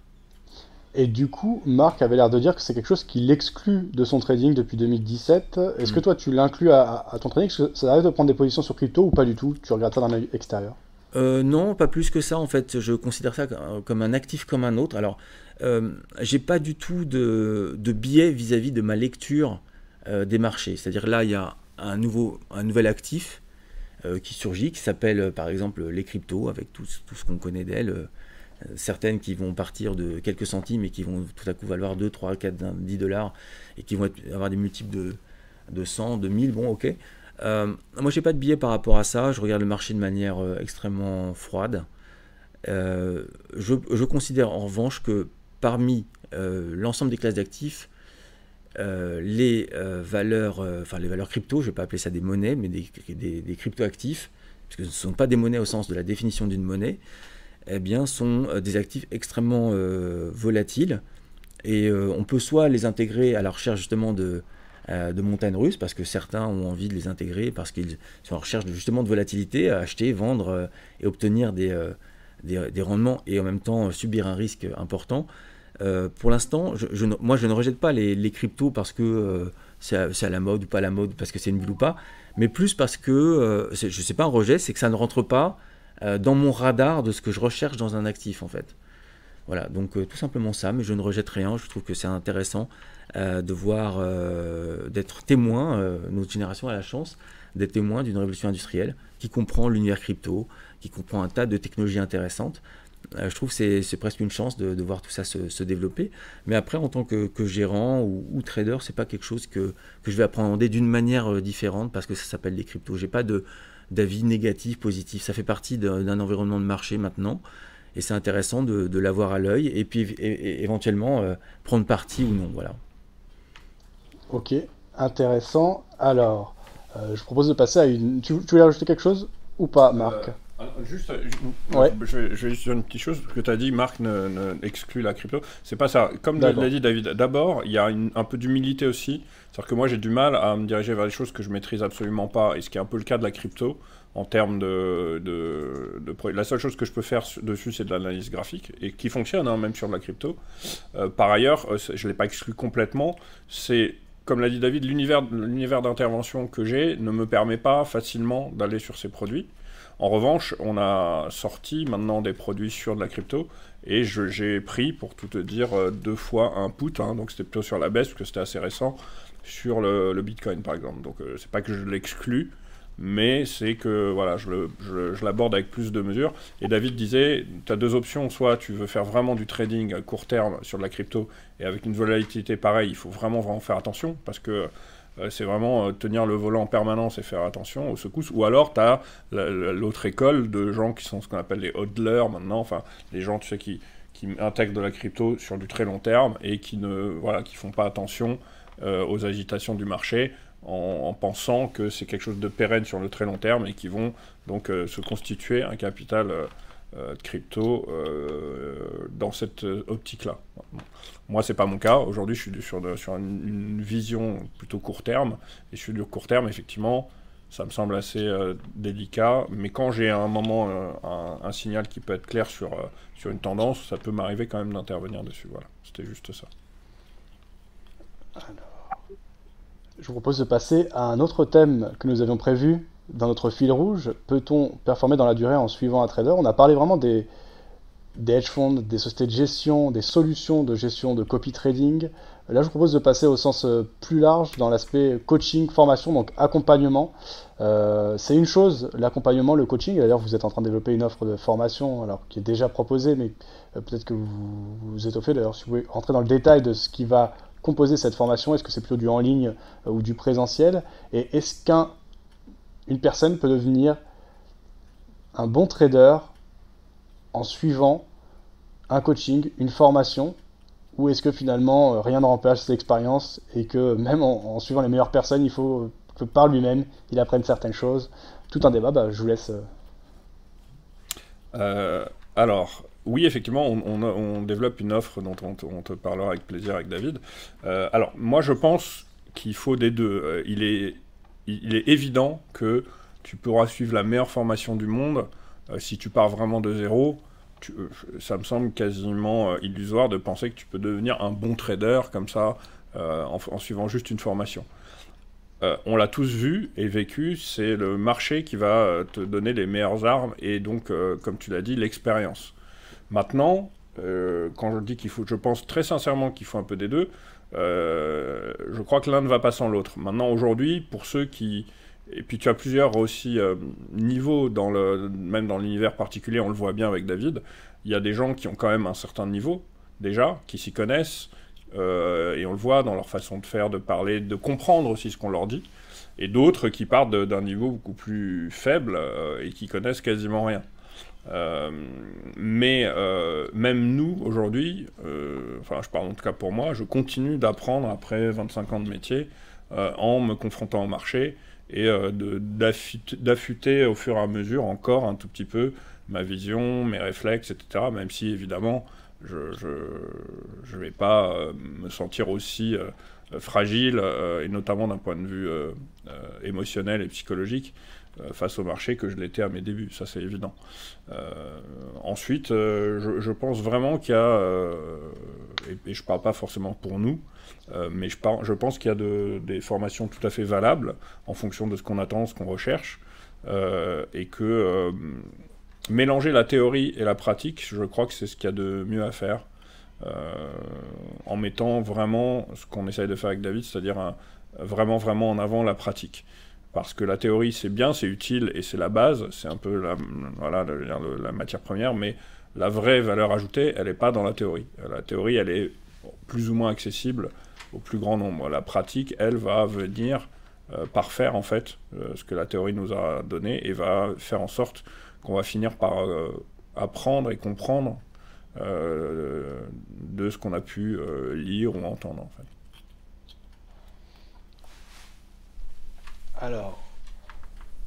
Alors, du coup,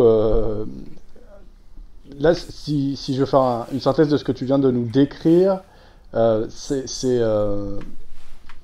c'est pas en fait c'est important mais c'est pas suffisant. Quoi qu'il arrive l'expérience va devoir venir compléter. Est-ce que tu dirais aussi qu'il y a euh, des caractères qui sont faits pour le trading pour l'investissement financier et d'autres non? Euh, ça peut correspondre à tout le monde mais il faut faire des ajustements euh. Voilà c'est sûr qu'il y a des aversions au risque. D'ailleurs quand on ouvre des comptes ou des, des, plans des livrets etc dans des institutions on dresse un profil du client en fonction de son appétence au risque, etc. Euh, est-ce que c'est une bonne synthèse ou? Oui, alors oui, là, là, là, tu as, tu as mis le doigt sur quelque chose de très juste euh, en posant la question est-ce que euh, ça peut aller à n'importe qui, en fait?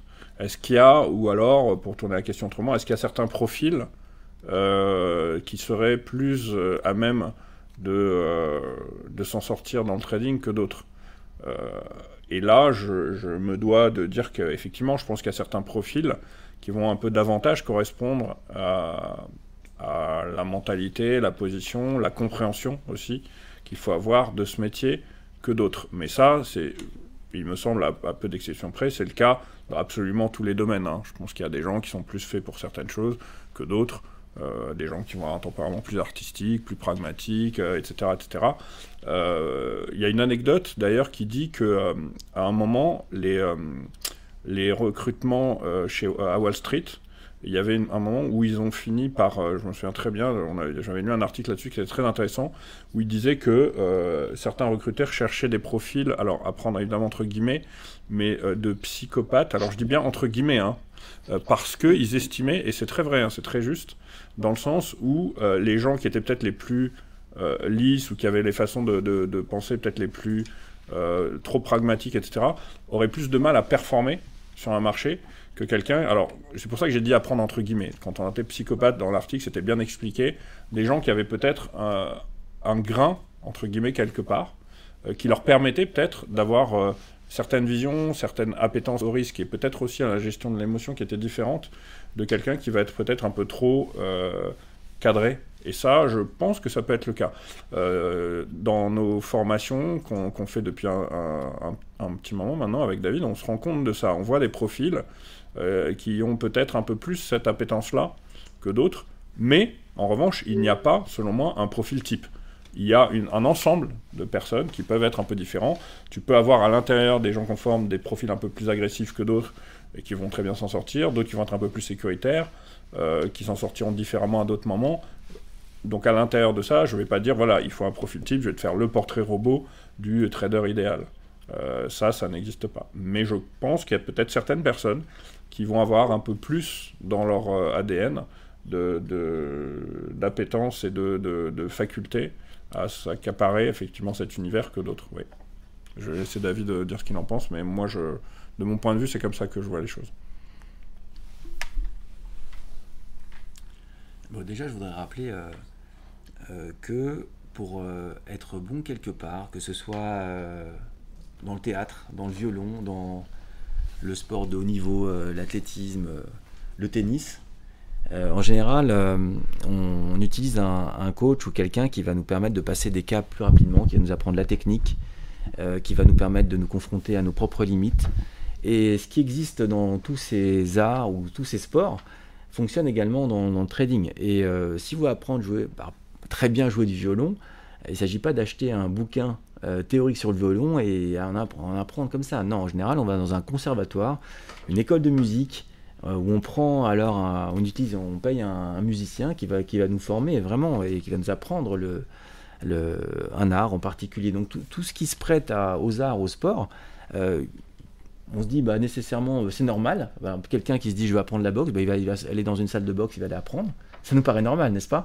Par contre, il y a encore des gens qui se disent, pour le trading, je vais prendre quelques bouquins, je vais regarder un petit peu YouTube et ça va aller. Alors que la même personne, ça, ça aussi c'est un biais cognitif intéressant, hein. alors que la même personne qui voudrait apprendre n'importe quoi d'autre, hein, elle irait forcément dans un club apprendre. Ou elle prendrait un coach ou je ne sais quoi. Euh, en réalité, le, trading, c'est... Euh, bon, forcément, on manipule euh, de l'argent, son épargne. Donc évidemment, l'épargne, c'est quelque chose qui se construit, il y a quelque chose de très émotionnel. Mais ça n'échappe pas à cette règle en réalité. dès lors qu'on veut apprendre quelque chose, il faut, il faut prendre des bouquins, il faut aussi s'accompagner de, personnes qui ont un niveau de compétence ou, de connaissances supplémentaires et qui vont être en mesure de, bah, de passer des caps d'apprentissage.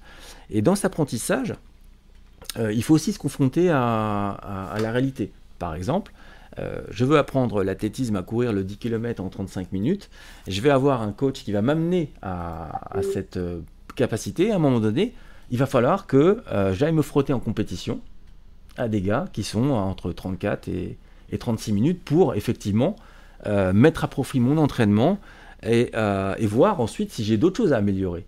Donc je pense que dans le cadre d'un apprentissage, il faut non seulement euh, avoir l'envie, c'est de la sueur et des larmes, euh, c'est utiliser un coach, un accompagnateur, un formateur, appelez ça comme on veut, c'est pas un souci, et rapidement se confronter à la réalité, c'est-à-dire au marché. C'est-à-dire ne pas rester dans quelque chose qui est complètement euh, virtuel, avec un, compte de trading à soi-disant 100 000 euros dans lequel il n'y a rien de, réaliste, mais rapidement se confronter à une expérience et qui va nous mettre euh, face à, nous-mêmes, à nos propres fragilités, parce que dans l'apprentissage, il n'y a pas que la technique, il y a aussi ce que l'on est vraiment et comment on est en mesure de mesurer, de, de, de, se, comment dire, de, se mesurer au marché, de, euh, d'apprendre sur soi aussi, sur certaines situations. Et, euh, voilà, donc c'est, un apprentissage comme un autre en réalité, c'est ça que je, voudrais dire dans un premier temps, qui nécessite une formation solide, des guides, des bouquins, euh, du temps, de l'investissement. Et on ne peut pas, on ne pourra jamais, je n'ai jamais, jamais vu dans mon expérience, hein, euh, devenir quelqu'un qui, euh, rentable régulièrement. Je veux dire, on, peut avoir des, périodes comme ça où on est un peu moins bon, d'autres on est un, petit peu mieux. Mais en moyenne, il faut, s'assurer que le capital qu'on a aujourd'hui est au moins identique à celui qu'on avait hier. Donc ne pas perdre sur le long terme et puis essayer de gratter un petit peu de gagner sur le marché comme ça. Dans tous les cas, euh, il faut vraiment euh, se former. Ça ne peut pas être autrement. Euh, Marc ou moi, on sort de, déjà d'université ou de ou d'école dans lequel on a appris l'économie, la finance. Ensuite, on a travaillé dans des univers institutionnels dans lesquels on nous pousse très très fort dans nos compétences, dans nos connaissances et dans ce qu'on est capable de délivrer avec un niveau de productivité très important. Et puis finalement, euh, bah, pour nous, il est, presque naturel en fait, dans notre ADN, compte tenu de, notre vécu, de nos expériences, bah, de, se confronter au marché. Mais une personne qui arrive comme ça et qui se dit Ah, je vais, tiens, je vais faire du bitcoin, ça va bien se passer, je suis sûr que dans quelques temps, euh, très peu de temps, elle n'aura plus d'argent sur son compte. Il ne faut, pas se leurrer. Il faut, euh, faut être prêt à partir en guerre, je dirais. Le marché, c'est un environnement instable, volatile. Euh, dans lequel il est très difficile de, euh, de, s'en sortir sans perdre de quelques plumes euh, psychologiques et émotionnelles. Et c'est un environnement de, combat en réalité. C'est comme dans Gladiator. tu te rappelles Gladiator? Quand il s'apprête à, rentrer dans l'arène, et puis lui est très fort, c'est un ancien gladiateur, voilà, enfin un ancien général. Et il voit en, face de lui, il y, a un, type qui, qui, qui tremble et c'est le premier à se faire trancher la tête. Voilà. Et lui, par contre, euh, parce que c'est un combattant, parce que c'est un ancien général et qu'il a quelque chose à prouver, euh, il va s'en sortir. Mais il y en a qui qui sont pas aptes à ça parce qu'ils sont pas entraînés, c'est pas leur job. Donc déjà, avant même d'entrer là-dedans, faut, faut, peut-être se demander déjà, est-ce que franchement je suis prêt à, combattre? Parce que c'est un combat en fait de chaque instant, de tous les jours. Euh, qu'on fasse de la crypto, qu'on fasse des, des, des, actifs plus, je dirais, moins volatiles, c'est un combat contre le marché, contre soi-même. Donc si on n'a pas l'œil du tigre, au sens euh, Rocky Balboa, euh, vaut mieux faire autre chose. Vaut mieux, moi, ce que je dis aussi à nos apprenants, euh, vous voulez perdre de l'argent tranquillement, n'allez pas dans le marché parce que vous allez dégoûter. Par contre, prenez votre compagnon Ou votre compagne, allez prendre les 1000 euros et aller au casino et passer un bon moment, au moins c'est agréable. Mais voilà, mais, n'allez pas vous confronter au marché. Je pense si on n'a pas l'œil du tigre, la détermination euh, physique, morale, physique aussi, parce que quand on, prend des trades, euh, on peut ressentir euh, des, chaleurs, des, des sensations comme ça de, dans, son corps en fait. On, est en pleine vibration. Si on n'est pas capable de se confronter avec ça, c'est pas la peine même de commencer un apprentissage. Voilà. Voilà ce que je pourrais dire au niveau de, euh, est-ce qu'on peut devenir trader ou pas? Oui, on peut. Euh, tout dépend déjà de, son envie, euh, du temps qu'on a à y consacrer, de la rage qu'on a. voilà, moi je vois les choses de manière très combattante. Le marché, c'est un combat, un, univers volatile, incertain. Et il y avait un, stratège autrichien qui s'appelait Clausewitz, qui parlait de la guerre comme étant un brouillard. Est-ce qu'on n'a pas la sensation que les marchés sont également un brouillard? Euh, c'est un peu ça. Voilà, la guerre est un brouillard, ben les marchés c'est un brouillard. C'est-à-dire une fois qu'on est dedans, une fois qu'on a mis un ticket d'un euro, de deux euros, qu'on a fait un pari, enfin un pari j'entends euh, pas au sens d'une loterie, mais euh, qu'on a mis un ticket dans un marché quelconque, on entre dans une zone de brouillard dans laquelle il va savoir, va falloir s'en sortir. Et donc dans le brouillard, bah, ça fait peur le brouillard. Donc ceux qui ne sont pas à même de, qui ont peur de la nuit ou du brouillard, eh bien, restez de côté. Et ceux qui ont la rage, euh, venez nous rejoindre, euh, marquez-moi dans nos formations, on va vous apprendre à combattre. Très bon teasing et très bon teaser. Et hmm. du coup, c'est euh, où les formations? Parce que moi, je connais DT Expert, le site de marque, je connais High Wave Capital, ton hmm. site. Mais vos formations en commun, où est-ce qu'on peut se renseigner, s'inscrire? Alors, on a effectivement, on, a, on vient de sortir notre nouveau catalogue que moi j'ai mis en ligne notamment sur mon site et je pense que David le fera également, donc dans la partie formation. Pour répondre à ta question présentielle ou distancielle, bah, en fait on a on tient nous à mettre en exergue une chose, une vraie valeur ajoutée qui va être dans le, ce qu'on appelle le sur-mesure. Alors évidemment toutes nos formations sont euh, dispensables soit en, distanciel pour ceux que ça arrange, soit en présentiel. Pour le présentiel, ça peut être euh, soit chez nous, euh, dans, dans nos locaux euh, à Paris dans le 8e, soit euh, éventuellement pour certains clients, par exemple institutionnels, car on ne forme pas que des particuliers, hein. moi ça m'arrive de former des professionnels aussi, bah, ça peut être au choix, ça peut être chez nous ou chez eux, si voilà, ça peut nous arriver d'aller former des trading desks dans, certaines, dans certaines salles de marché, sans aucun souci.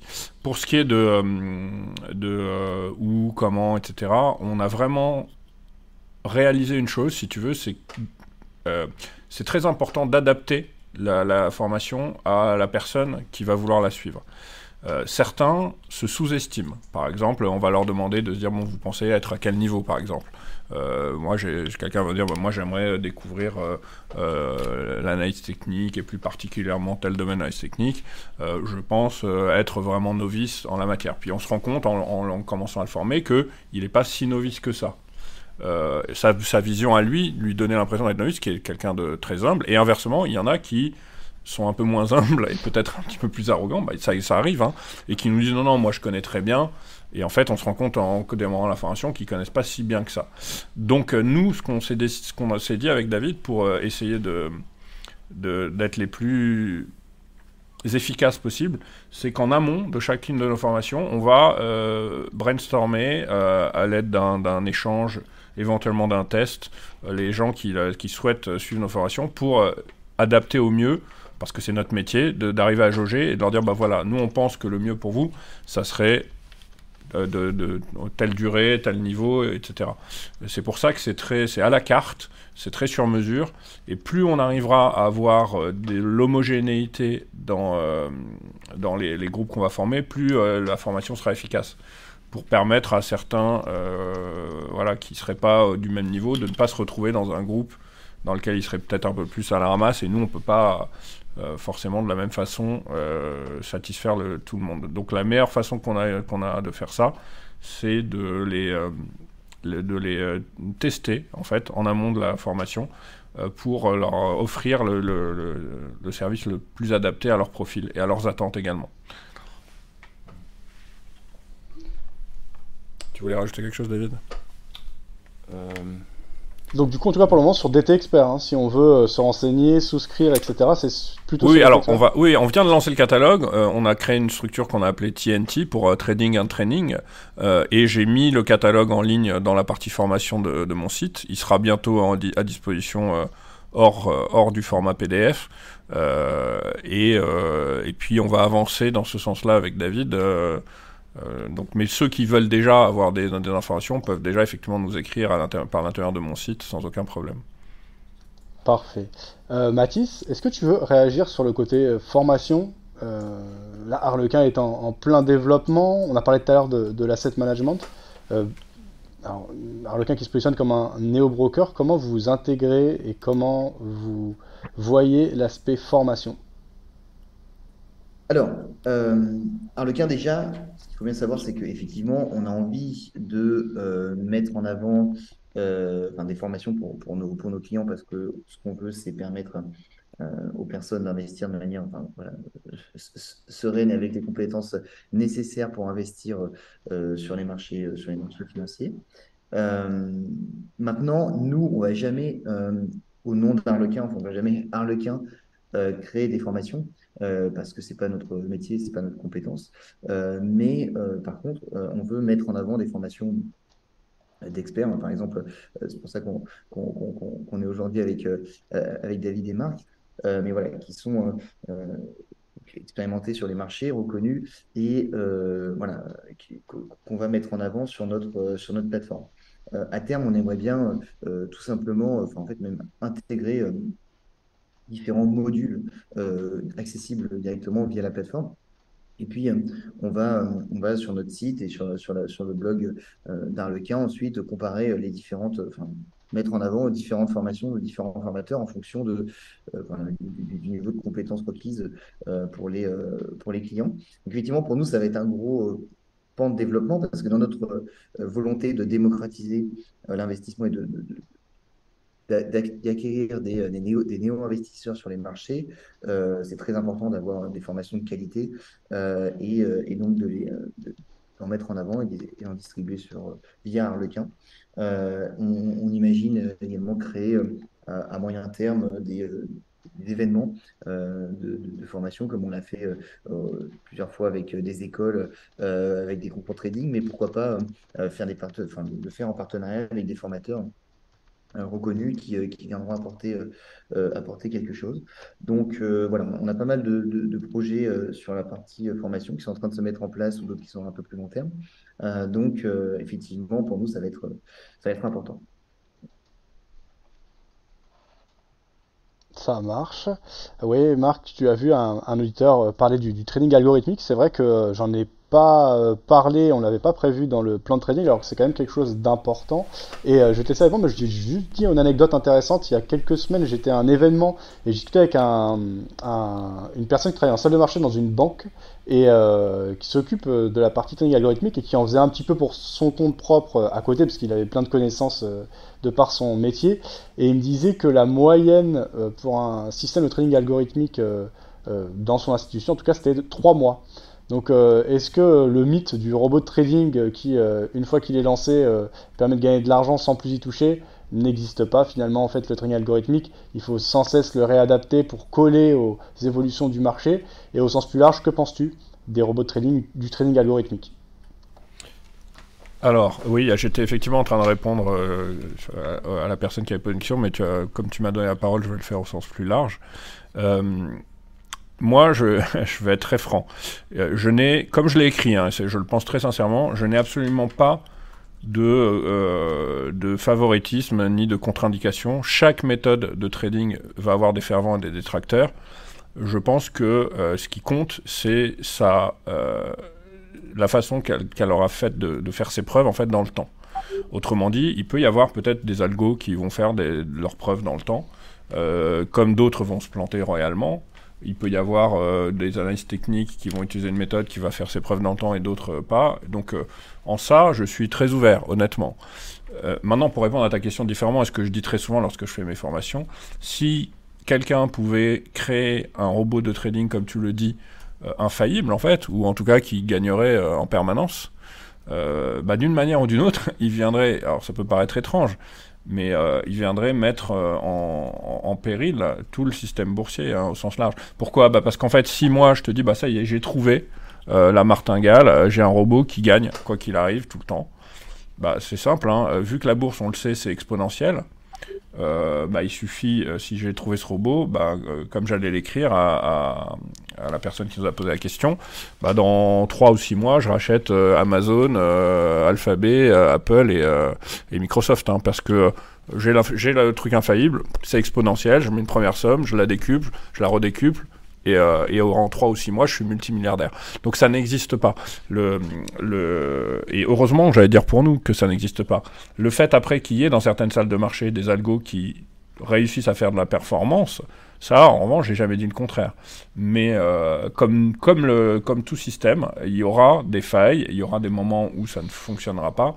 Et voilà, et je crois qu'on est au devant d'une lutte, euh, enfin, je sais pas si le mot lutte est le plus juste, mais en tout cas d'un paradigme qui va être très intéressant, puisque les possibilités de, informatique, tout ça se décuple à vitesse grand V, euh, avec l'apparition notamment de l'intelligence artificielle, etc. Et je suis persuadé qu'il va y avoir de plus en plus de euh, robots de trading qui vont se développer avec des, euh, performances qui pourront être plus ou moins justes. Mais moi, ce qui me va très bien et ce qui me conforte et ce qui me rassure, pour être très franc, parce que j'aimerais pas qu'un jour nos métiers disparaissent comme tant d'autres euh, au profit de la robotisation, c'est qu'il y a une donnée dans le marché euh, qui me semble totalement euh, non maîtrisable, que ce soit par nous ou par des robots. et quand je dis que le marché a toujours raison, c'est exactement ce que, je, veux dire par là. Et, c'est ce qui fera que quoi qu'il arrive, il y aura toujours besoin d'avoir bah, une main sur le, navire pour euh, éviter certaines tempêtes et je ne vois pas comment euh, un, robot pourrait absolument tout maîtriser. Euh, je ne dis pas que c'est impossible. Hein. D'ailleurs, il y a eu quelque chose d'assez surprenant, c'est que, tu sais, dans les domaines comme les échecs, tout ça, les grands jeux de, stratégie, on a vu des robots venir mettre à mal les grands champions. Notamment, il y a eu un article récemment sur le, champion du monde de Go qui s'est fait mettre à mal face à une machine. Et euh, j'ai vu qu'ils étaient en train d'essayer de sortir une machine euh, pour venir euh, dans le domaine du poker. Et c'est très intéressant. Pourquoi? Parce que le poker, c'est sans doute ce qui se rapproche le plus du métier de trader d'un point de vue. Parce que pourquoi? Parce que dans le, poker, il y a une dimension qui n'est pas prise en compte dans les autres jeux en général, qui est la dimension véritablement émotionnelle et psychologique. Euh, et cette, dimension-là est celle qui est la plus difficile si tu veux intégrer à une machine. Euh, apprendre à une machine à avoir des émotions et gérer des émotions. Euh, peut-être que si on arrivait à, ça, peut-être qu'à un moment on pourrait faire un bond en avant aussi dans la gestion du, trading au sens propre. Mais je continue de penser qu'on a encore du temps devant nous avant d'arriver à ce, niveau-là. Parce que les marchés sont quand même extrêmement complexes, et qu'ils ont une part erratique qui est, euh, est, justement imprévisible, qui fait que euh, ça me semblerait assez compliqué. Hein. Même nous, dans, nos, dans, moi, dans ma méthodologie, elle n'est elle est pas, elle pas infaillible du tout. Euh, elle marche en probabilité extrêmement bien, comme tu l'as dit, on a des performances qui sont quand même très bonnes, mais elle n'est pas du tout infaillible, et il y a des moments où voilà, on va attendre un, je sais pas, un bas de canal qui va péter, un overlap qui va pas fonctionner, euh, pour parler en Elliott, on va attendre une, cinquième vague qui n'aura jamais lieu. Et voilà, et le marché nous, nous, remettra à notre place à ce moment-là. David, est-ce que tu as une réaction sur le trading algorithmique? Est-ce que c'est quelque chose sur lequel tu t'es penché? Euh, Voilà. Alors plus que je m'en pense, c'est que je suis complètement investi sur euh, du trading algorithmique. alors premièrement, il faut tordre un petit peu les, fantasmes en rapport à ça et en rapport au robot. Euh, personnellement, j'ai une, deux, trois stratégies euh, algorithmiques. Franchement, euh, je vais pas les vendre à travers un site internet du, moment que ça fonctionne. Donc, dès enfin, si je vois quelqu'un qui me sort, j'ai un robot du tonnerre et qui le vend sur internet, ben je, me dis pourquoi il fait pas ce que dit Marc, c'est-à-dire dans trois mois il rachète Apple, Amazon, je veux dire si, ça marche si bien que ça. Euh, donc déjà, euh, quelqu'un qui me sortirait ça et qui le vend sur Internet, j'aurais une méfiance, je me dis bah, pourquoi il ne le fait pas pour lui? Euh, moi j'ai quelques bonnes stratégies purement algorithmiques, d'ailleurs c'est ce que je me propose aussi sur la, partie de nos enseignements avec Marc, de, montrer à nos, de montrer, de démontrer ou d'enseigner à nos, à nos apprenants, c'est très intéressant. mais si toutefois j'ai une bonne stratégie, je ne vais pas je vais pas la positionner sur un site internet à 30 euros par mois ou ce genre de choses, même 100 ou 2000.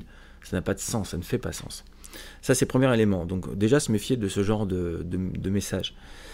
Euh, deuxièmement, euh, et après, il n'y a pas croire ou ne pas croire. Il y a différentes formes d'opérer sur les marchés financiers. Il y a la manière dite discrétionnaire, c'est-à-dire en fonction d'éléments que j'observe et d'une méthodologie, humainement, je prends la décision d'acheter ou de vendre. Euh, il y a une, autre possibilité qui consiste à coder des algorithmes, dans quel cas, bah, euh, caractéristique numéro 1, 2, 3, 4 d'entrée en position et 1, 2, 3, 4 de sortie de position. Et ça fait une répétition comme ça. Euh, forcément, il va falloir être en mesure d'évaluer le ratio rendement-risque, la durée des trades, le max drawdown, le, ce qu'on appelle le sharp ratio, la volatilité des rendements, etc., de manière complètement classique.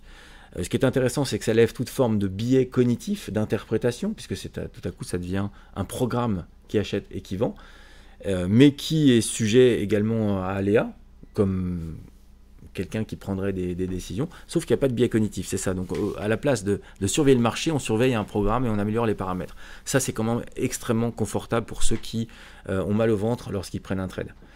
Euh, donc ça c'est euh, en rapport à ta question, c'est pas que est-ce que j'ai un avis ou pas un avis, je suis complètement euh, partie prenante du trading algorithmique.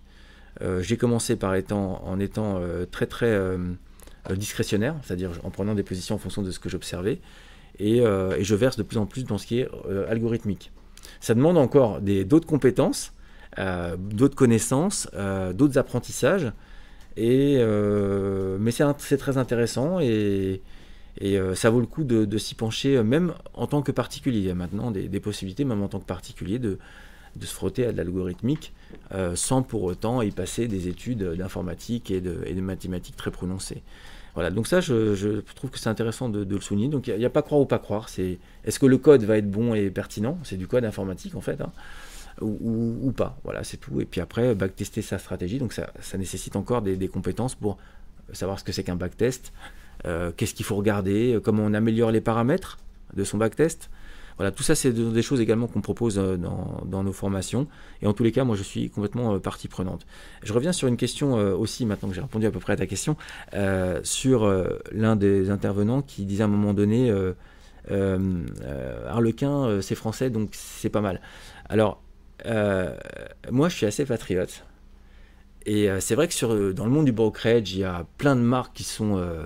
il y a foison de marques en réalité, hein, qui sont en fait des marques étrangères et qui ont un pignon sur rue chez nous. Alors, sans dire que c'est bien que c'est mal, franchement, acheter français.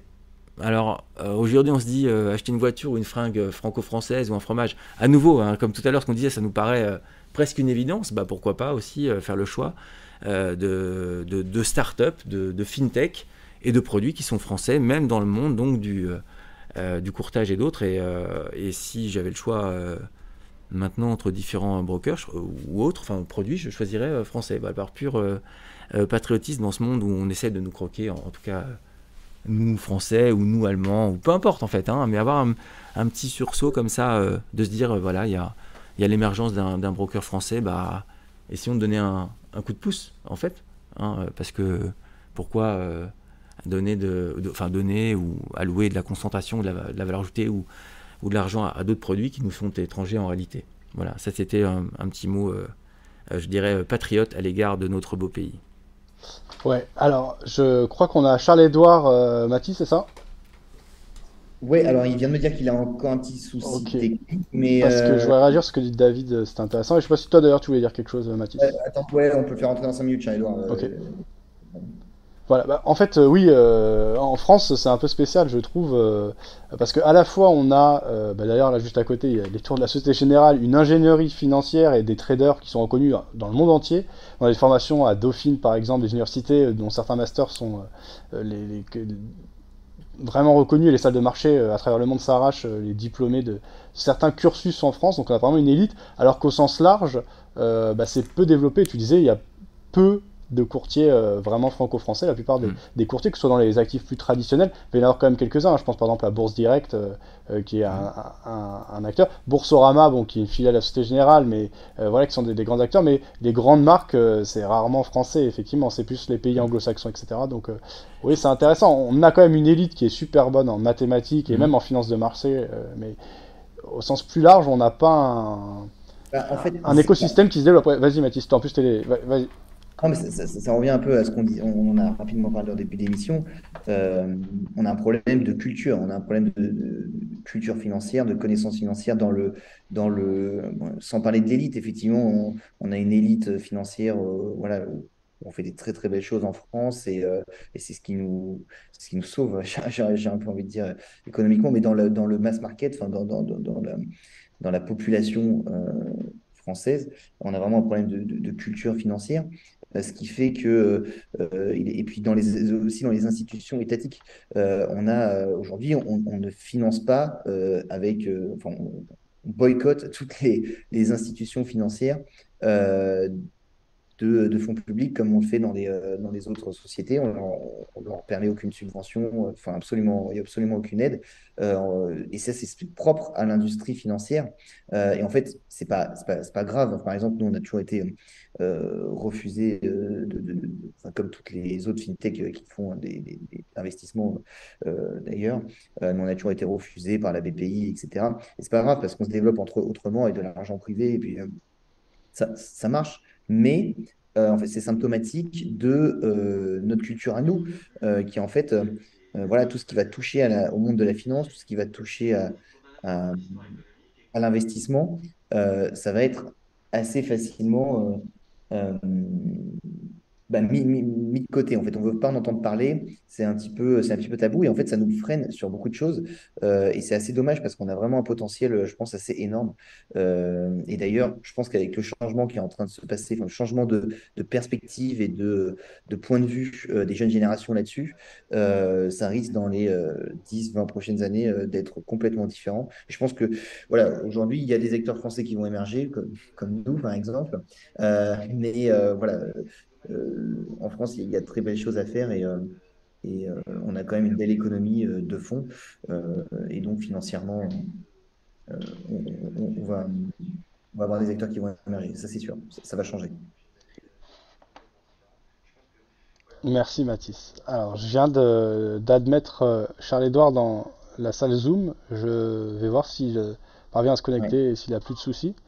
Et sinon, on peut enchaîner. Alors, sachant que tout à l'heure, j'ai regardé sur le Discord, il y avait pas mal de personnes euh, qui s'étaient connectées, donc peut-être certains voulaient intervenir, euh, euh, bah, poser des questions à, nos auditeurs, à Marc et David, ah, pardon, à nos intervenants, à Marc et David.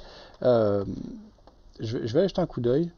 En tout cas, n'hésitez pas à, à nous rejoindre sur le Discord si vous le souhaitez.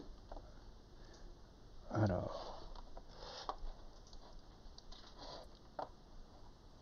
Ok, en tout cas là, je vois que Charles-Edouard nous rejoint. Et à la suite, je ferai un point sur le Discord, donc n'hésitez pas à rejoindre le salon vocal T-Talk, comme Nicolas, je vois, qui est connecté. Charles-Edouard, est-ce que tu, nous entends? Euh, Oui, je vous entends. J'ai quelques problèmes de réseau que je suis en train de résoudre, mais je vous entends. Parfait. En tout cas, tu es à l'antenne. Donc, euh, bien, euh, est-ce que tu veux réagir à, ce qui s'est dit ou est-ce que tu veux plutôt faire un point de marché? Alors, euh, malheureusement, je n'ai pas pu écouter ce qui s'est dit parce que, comme je vous disais, j'ai eu des soucis de réseau là pendant une heure. un ordinateur qui est un petit peu lent. Par contre, oui, on peut faire un, point de marché assez rapide. Ok, ça marche. Eh bien, tu as 5 minutes devant toi si tu le souhaites. Que penses-tu donc de cette période, là, juste euh, avant les fêtes. Et d'ailleurs, entre Noël et Jour de l'An, c'est en général une période où il y a moins de volume. Là, ça y est, le, rallye de fin d'année, euh, euh, a priori, c'est jusqu'à la, période de Noël. Mais voilà, comment tu ressens le marché en ce moment? Très lent. Depuis une dizaine de jours, il y a de moins en moins d'opportunités sur les marchés, du moins sur les actifs sur lesquels je travaille. Euh, dans le sens où euh, on a des baisses subites de volatilité euh, en journée, surtout en après-midi, ce qui est assez ennuyeux pour, pour passer des scalp and day ou même de l'intraday. Ensuite, au niveau du marché, je suis assez circonspect sur ce qui se passe actuellement, que ce soit notamment sur le Forex ou le Gold. Donc, pour justement aller rapidement sur, sur ce point, parce que je pense que nos auditeurs vont attendre des, des, questions clés. pour le Forex, j'ai été assez surpris de la hausse soudaine sur les 15 derniers jours de l'euro-dollar. On est passé quand même de 0,96 à 1,07. Alors, surpris dans le sens, euh, un mouvement violent. Maintenant, il y a quand même des explications logiques derrière. Euh, vous étiez, on était survendeur euh, depuis longtemps, en survente. On a quand même une hausse des taux d'intérêt en Europe, ce qui va catalyser dans l'autre sens, avoir un effet de balancier. Et puis, troisième élément qui m'avait mis la puce à l'oreille, c'était euh, Morgan, non pas Morgan Stanley, euh, Goldman Sachs qui avait dit que l'euro-dollar était sur le point de s'effondrer. Et généralement, euh, quand Goldman Sachs dit quelque chose, c'est l'inverse qui se produit sur le marché. Ça s'est encore vérifié. Donc, une hausse qui était logique, une réaction normale du support, mais je ne m'attendais pas qu'on revienne chercher un 7. J'aurais plus parié sur un 5 en fin d'année. Un 4, un 5. Euh, entre le rebond du chat mort et une réaction avec euh, la chute euh, entre 1,20 et 0,95 sur l'euro dollar. Au niveau des, matières premières, surtout, on va parler du gold. C'est un actif que je traite beaucoup au quotidien. Donc, on a eu un mouvement de marché assez similaire à l'euro dollar. D'ailleurs, les deux actifs sont extrêmement corrélés. Euh, on est passé de 2080 en début d'année avec évidemment l'invasion d'Ukraine à une baisse euh, constante. Euh, cette année, on est revenu chercher un, gros support vers 1640, puis une réaction de marché. On est revenu chercher la liquidité vers 1780, 1800. moi, en ce qui me concerne, alors ce n'est pas du tout une recommandation d'investissement, hein, qu'on soit bien, qu'on soit bien d'accord mais je le vois bien osciller euh, sur les prochains mois entre 1750 1850, avec peut-être des excès et réintégration. Je pense que les marchés sont attentistes. On a euh, de bonnes et de moins bonnes nouvelles. Les bonnes nouvelles, c'est euh, la lutte contre l'inflation qui commence à porter ses fruits. Les moins bonnes nouvelles sont bien évidemment le Covid en Chine qui euh, semblerait être hors de contrôle, ainsi que la récession en Europe. D'ailleurs, euh, De Guaidos euh, l'a dit hier lors de sa conférence que l'Europe était en récession, mais qui, je cite, n'avait pas le choix que de remonter les taux d'intérêt. Qui dit remonter des taux dit moins de crédit et par conséquent moins de bah, une activité économique qui se ralentit. Pour euh, passer maintenant euh, sur les indices, euh, donc je l'indiquais d'ailleurs la semaine dernière dans mon point marché, nous avions probablement fait un top sur les indices. Alors je parlerai du Dow Jones et du CAC 40, mais si les auditeurs veulent, on pourrait, on pourrait analyser d'autres actifs. Donc on est venu chercher 35 000 sur le Dow Jones en même temps que la Fed et la BCE, et nous sommes maintenant partis sur un cycle baissier.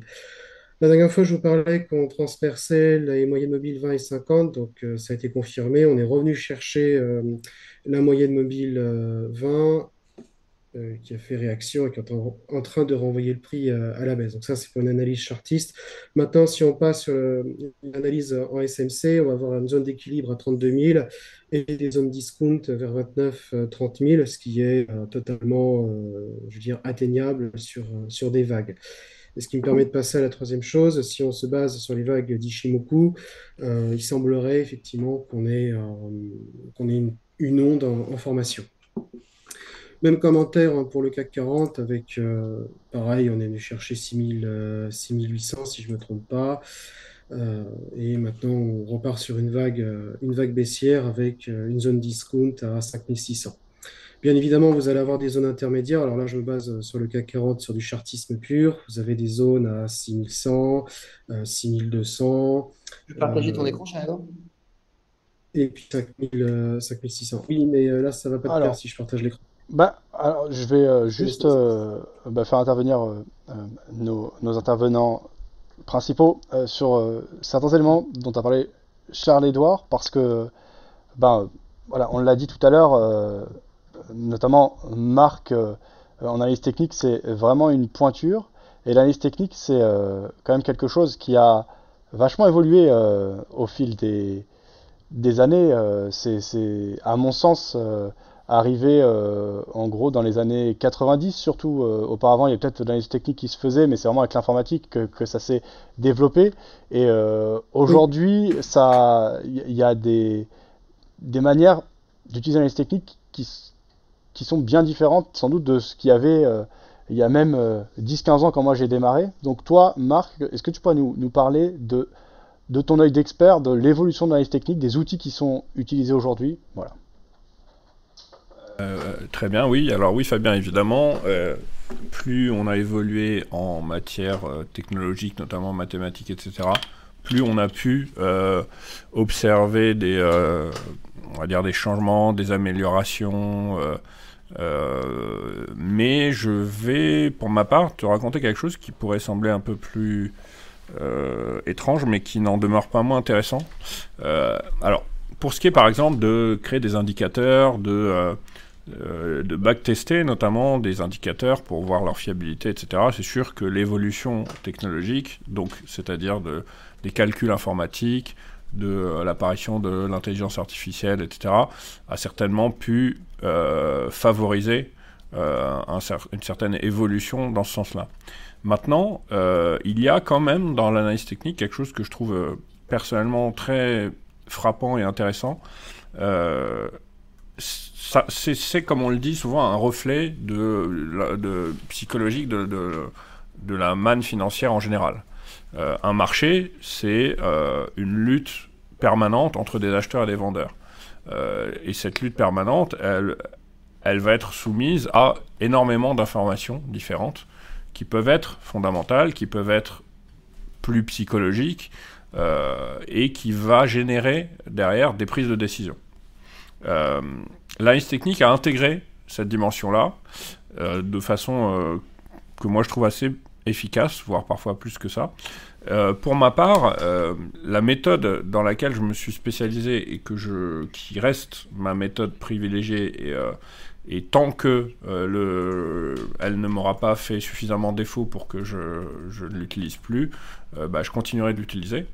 Euh, cette méthode donc, qui, qui, était basée sur ce qu'on appelle la théorie des vagues d'Eliott, il faut quand même savoir que Eliot, c'était un comptable, un expert comptable américain qui était en place pendant la crise de 29. Donc maintenant, ça fait à peu près un siècle qu'il a essayé d'établir lui-même une, méthodologie de lecture des marchés avec euh, des, euh, euh, un schéma graphique qui était amené à se répéter dans le temps. Et aujourd'hui, cette méthode est toujours valable et elle est même toujours extrêmement efficace. Alors, effectivement, elle a par la suite été remise au goût du jour par Robert Prechter aux États-Unis. Elliot a eu la malchance de, de, finir en fait sa carrière et de, sortir son dernier livre juste avant la, guerre mondiale. Ce qui fait que, euh, bah, forcément, en période de guerre, bah, bah, le monde et la configuration du monde changent et on n'est plus du tout dans les mêmes prérogatives. Euh, et c'est donc Prechter qui a ressorti en fait les travaux d'Eliott pour les, les, mettre un peu plus en avant, euh, à la fois à travers un livre, une communauté aussi qu'il a créée. Alors pour répondre à ta question, pourquoi je prends cet exemple? Parce que moi je trouve ça extrêmement fascinant de me dire que quelqu'un qui, qui, a travaillé derrière ces son, bureau avec ses, méthodes à lui, avec des outils qui étaient beaucoup plus archaïques que ce qu'on a aujourd'hui, que ce soit et en termes informatiques, comme tu l'as dit, mais, euh, même au-delà de ça, euh, a réussi à mettre en place une méthode qui fonctionne encore aujourd'hui. Et moi, ce que je, je trouve extrêmement, vraiment intéressant, c'est que quelqu'un comme moi, et je le dis dans mes, dans mes formations régulièrement, qui était très cartésien à la base, avait du mal à se dire qu'on pouvait... Euh, euh, déterminer des règles d'évolution uniquement qu'on appelle technique chez nous. Donc le technique englobe à la fois une vision graphique, chartiste, et à la fois un peu mathématique euh, à l'aide d'indicateurs. Et pour autant, bah, ça fonctionne, et ça fonctionne même plutôt bien. Euh, alors là, dans un live comme ça, en une après-midi, je pourrais pas expliquer le pourquoi, du comment, et qu'est-ce que ça signifie en fait, ce reflet psychologique, des, de, voilà, cette lutte psychologique des intervenants comment est-ce qu'elle peut être traduite à travers des évolutions graphiques? Et pourtant, elle l'est. Et pour faire très court, euh, sans donner un cours d'analyse technique là évidemment, un marché va être soit en tendance, elle va être haussière ou baissière, soit en consolidation ou temporisation de la tendance. Il n'y a pas d'autres situations. On regarde n'importe quel marché, n'importe quel graphique, et on va dire, bon, bah là, on est dans une tendance haussière, dans une tendance baissière, et là, on est dans une phase de consolidation, c'est-à-dire une phase où les marchés vont ralentir, faire une pause éventuellement, corriger un petit peu sans inverser la tendance. Euh, et, tout ça s'explique aussi avec euh, des, phénomènes psychologiques. Et Elliott l'a très bien intégré dans son principe des vagues, etc. Donc euh, oui, il y a eu une évolution mathématique, etc. Comme tu l'as dit, sur ces dernières années où on a vu, on a constaté beaucoup de choses qui évoluent. Bah, par exemple, des nouvelles méthodologies, des nouvelles approches du marché.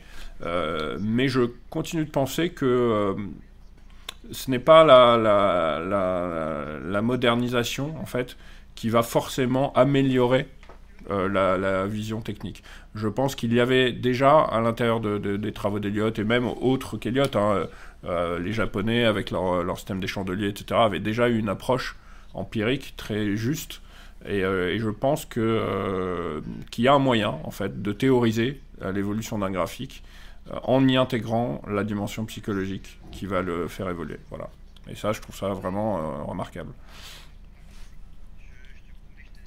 David, je vois que tu réagissais euh, parfois. Est-ce que tu as, des choses à ajouter? Alors, quand, je parlais des nouvelles approches, je, vais parler de celles qui sont. Euh, moi, en tout cas, depuis que je suis arrivé, par exemple, Ishimoku, c'était la grosse mode. Euh, là, depuis 15 ans, en gros, ça a monté en puissance et aujourd'hui, c'est largement utilisé. aujourd'hui, moi, je sais quand je suis trié à court terme et avec les gens du Discord, on regarde beaucoup euh, vraiment la structure, euh, donc la manière dont se forment les prix à très court terme sur les futurs, euh, les volumes. Il y a eu des outils super intéressants comme Bookmap qui sont sortis et qui donnent une vision de la liquidité, etc. Est-ce que ça, d'ailleurs, on l'intègre à l'analyse technique ou est-ce que c'est encore un autre pan? Et voilà, ton, point de vue, David, quant à l'évolution de l'analyse technique depuis que tu as commencé ta carrière. Alors d'abord, je regardais Marc en souriant parce que j'aime bien le regarder. C'est très agréable à écouter à regarder. Et ça, c'est le premier élément. deuxième élément, euh, oui, alors comme dans tout élément, euh, tout, euh, tout, art, etc., il y a toujours des, des de mode. C'est vrai qu'il y a quelques temps, on parlait beaucoup d'Ishimoku, certains ils, sont restés d'ailleurs. il y a eu la, les décomptes de, Tom Desmarques aussi. pas mal. À un moment donné, j'étais en salle de marché en 2005-2006. beaucoup de, de, traders institutionnels s'intéressaient à, à, Tom Desmarques. Euh, donc, euh, comme toute, euh, je dirais, matière, il y a des phénomènes de mode, que ce soit en, littérature, en économie, il y, a, des thèmes comme ça qui, reviennent, et en analyse technique, c'est un peu, c'est à peu près pareil. Sur ta question de, départ, ce, dont, ce qu'il faut se rappeler également, c'est que l'analyse technique est antérieure à ce qui s'appelle la finance moderne, avec tout ce qu'on apprend à l'université en bac plus 5 en finance, et ce sont des théories qui, euh, Markowitz, euh, modèle d'efficience, FAMA et tout ça, ce sont des théories qui émergent dans les années 50-60, et l'analyse technique est antérieure à cela. Déjà, le premier élément, c'est que l'analyse technique est une, une, possibilité pour euh, analyser les marchés qui est antérieure à ce, que la finance moderne apporte. Hein, parce qu'il y a une grosse querelle de clocher entre ce qu'est la finance moderne et, l'analyse technique en général. Ceux de la finance moderne considèrent en fait euh, le, les marchés comme une science. Mais en fait, les marchés, ce n'est pas une science, c'est un art. Euh, c'est un art perfectible, est un art. Par exemple, il est plus facile de construire là, les tours, enfin je dirais presque, hein, euh, d'un point de vue architectural et et de, matière de conception, il est plus facile de faire monter ici ces, ces tours de la Société Générale qui sont en face de, nous, euh, ou encore d'envoyer un satellite dans l'espace, parce que ça repose à des conditions déterministes et des lois physiques, euh, que d'y gagner de l'argent sur les marchés financiers, quelle que soit la, méthodologie qu'on euh, qu'on utilise, ou, l'approche, ou, ou, les outils qu'on a à disposition. en rapport à l'analyse technique, donc, et à tes questions, oui, phénomène de mode, euh, personnellement, j'utilise euh, tout ce qui est. Alors, en matière discrétionnaire, euh, j'utilise ce qui est de plus simple. Plus c'est épuré et plus ça me parle en réalité. Alors, ce qui ne veut pas dire épuré n'est pas égal à simple. C'est-à-dire que, effectivement, une, droite de tendance, une moyenne mobile, tout ça, c'est vraiment. Aujourd'hui, ça nous paraît complètement en rapport à la technologie qu'on a à disposition et aux outils qu'on a à disposition, ça peut nous paraître, on se dit mais pourquoi, enfin c'est trop simple, c'est pas possible. en fait, pour ma part, euh, plus c'est simple, plus c'est puré. Et à nouveau, ça ne veut pas dire que j'ai pas, pas de compétences sur euh, d'autres domaines de l'analyse technique.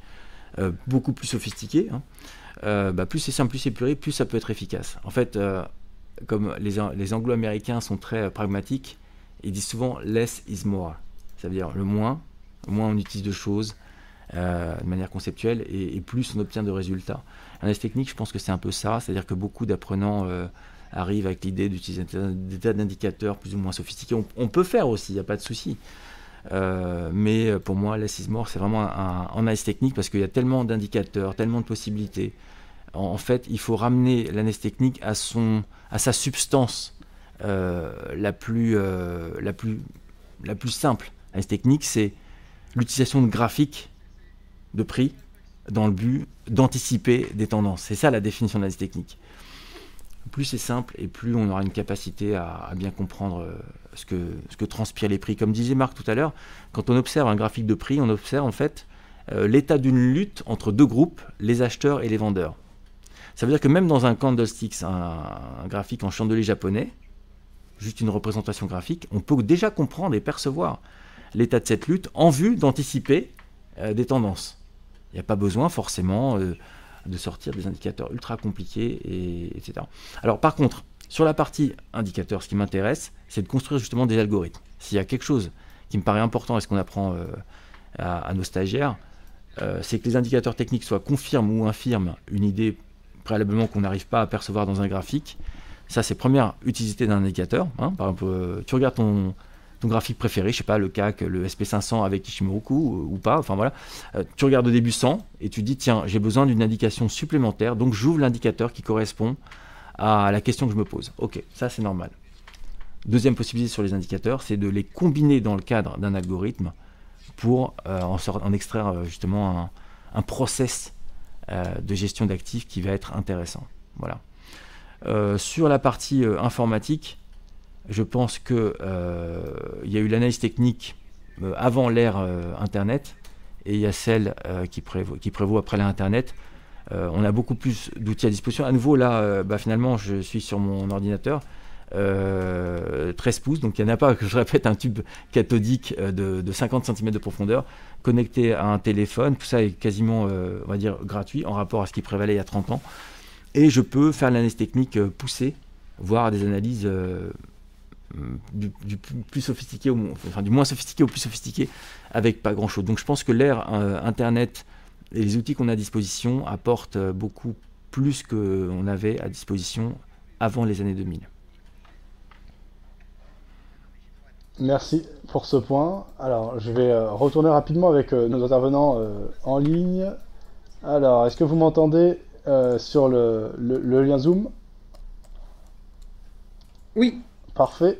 Alors, euh, ouais, bien, euh, du coup, Charles-Edouard, si tu voulais partager ton écran et ajouter certaines choses, ben, tu peux le faire désormais. Euh, donc, moi, je vous propose une analyse rapide sur, sur, le, sur Apple.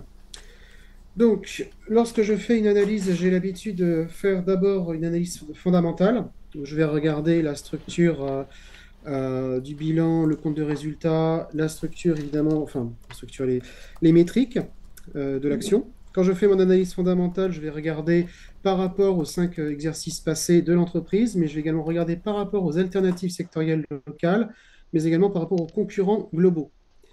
Ensuite, lorsque j'ai fait tout ça, je vais maintenant, enfin, je passerai à ce qu'on appelle une analyse quantitative. Je vais sortir les métriques, euh, bêta, var, variance, euh, volatilité. Euh, je vais également faire deux, trois petits calculs maison avec une sévère perso. Et une fois que j'ai fait tout ça, je vais regarder les actualités. Regarder un petit peu ce qui se raconte, mettre dans son contexte l'entreprise par rapport à ses concurrents et ses alternatives, mais également mettre dans le contexte du marché. Je vais donner un exemple très simple. IBM, qui était euh, et qui est toujours une très bonne société, euh, a vu son action euh, violemment plonger en 2007 pour remettre ça dans le contexte du krach boursier. Ça ne remettait pas du tout en question la valeur fondamentale de l'entreprise, mais tout simplement prendre en considération que c'était un temps de panique. Voilà, ça, ça, de, des actualités. Et enfin, une fois que j'ai fait tout ça, seulement je passe à l'analyse technique. Alors, il y a aussi beaucoup de choses à, à dire sur, sur l'analyse technique, parce que c'est plusieurs familles au lieu d'un seul, euh, comment dire, d'un seul outil. Il y a effectivement le chartisme, avec les pères fondateurs comme John Wilder ou Alexander Elder. Mais on pourrait également avoir une approche plus puriste avec les travaux de Thomas Nishia, avec le Golden, enfin, comment on, l'appelait, c'était le, non pas le Golden Boy, le, magicien ou le sorcier des marchés lorsqu'il a, écrit son livre euh, vers 1750 au, Japon. Et quand je fais une analyse technique, en fait, j'ai à la fois essayé de regarder le comportement du prix par rapport à, une approche, je dirais, euh, euh, mathématique avec la WEWAP et les écarts types pour avoir une distribution, et également rechercher des niveaux clés en rapport avec la Smart Money Concept ou euh, les zones de volume. Et puis bien évidemment, on pourrait euh, aller un petit peu plus loin en regardant le CV et la structure de marché.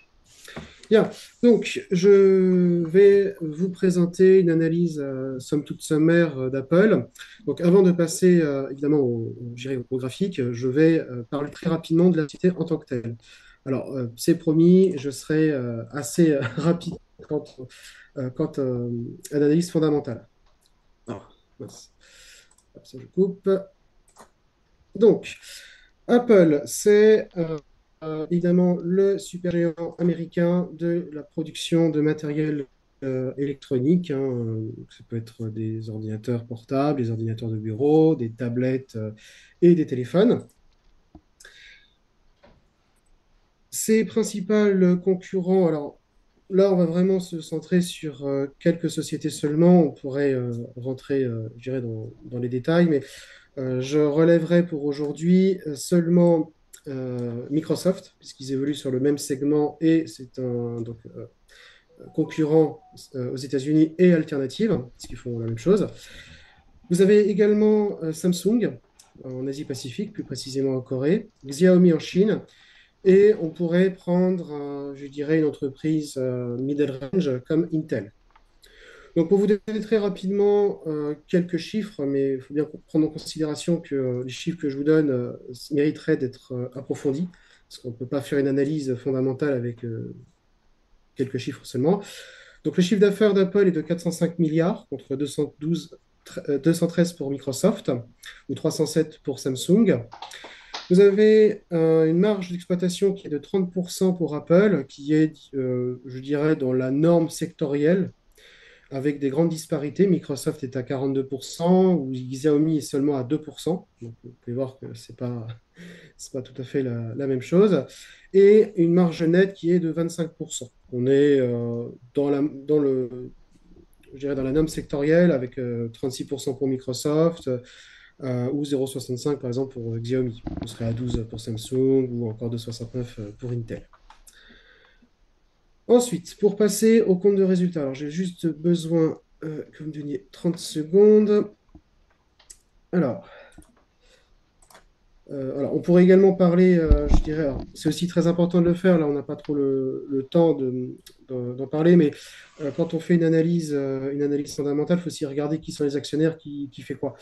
Euh, là, simplement souligner que vous avez le groupe Vanguard qui a 7,6% du capital, Berkshire Hathaway à 5,62% euh, et BlackRock euh, en possède 2,04%. Pourquoi est-ce que je souligne, ces trois sociétés?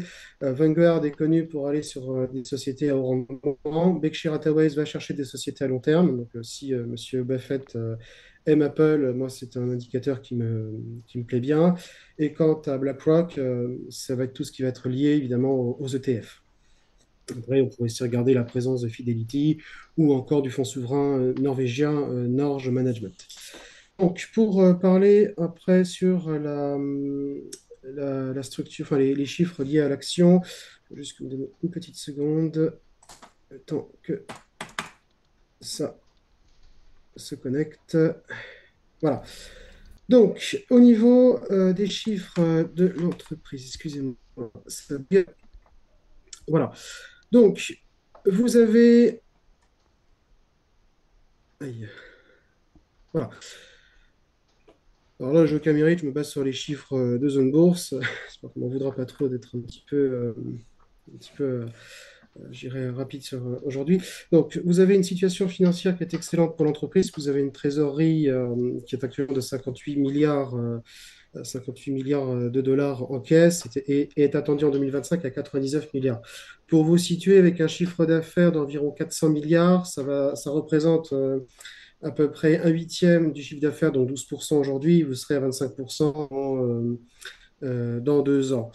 Euh, vous avez également une capacité d'investissement, le CAPEX, qui est de 11 milliards cette année et qui, serait, euh, qui devrait pouvoir croître l'année suivante pour aller à 13,5 13 milliards, euh, sachant que la valeur nette, de, comptable de l'entreprise, la VNC, est de 356 milliards de dollars.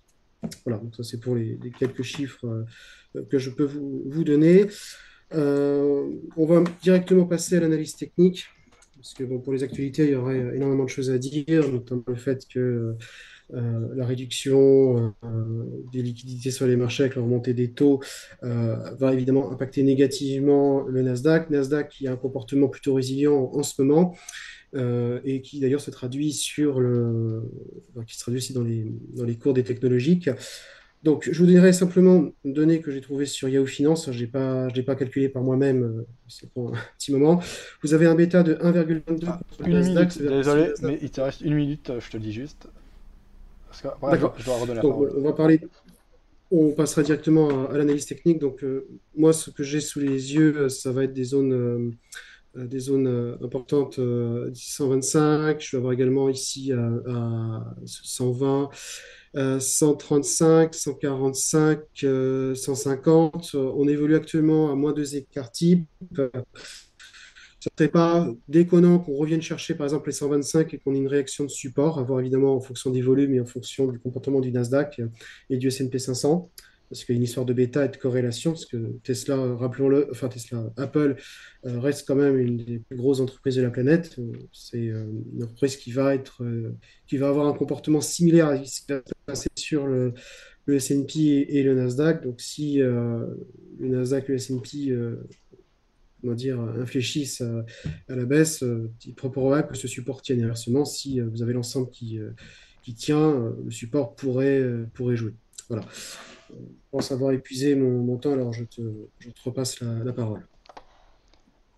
Alors, merci Charles-Edouard, c'était intéressant. Et en fait, je vais euh, bah, enchaîner avec nos invités, euh, parce que là, tu as fait l'étude, euh, alors c'était très rapide, mais sur des hein, valeurs spécifiques, où tu as quand même intégré du fondamental, et ensuite tu as couplé avec du technique. Et bah, je vais enchaîner là-dessus, puisque ça, ça, ça, ça entrouvre euh, des portes.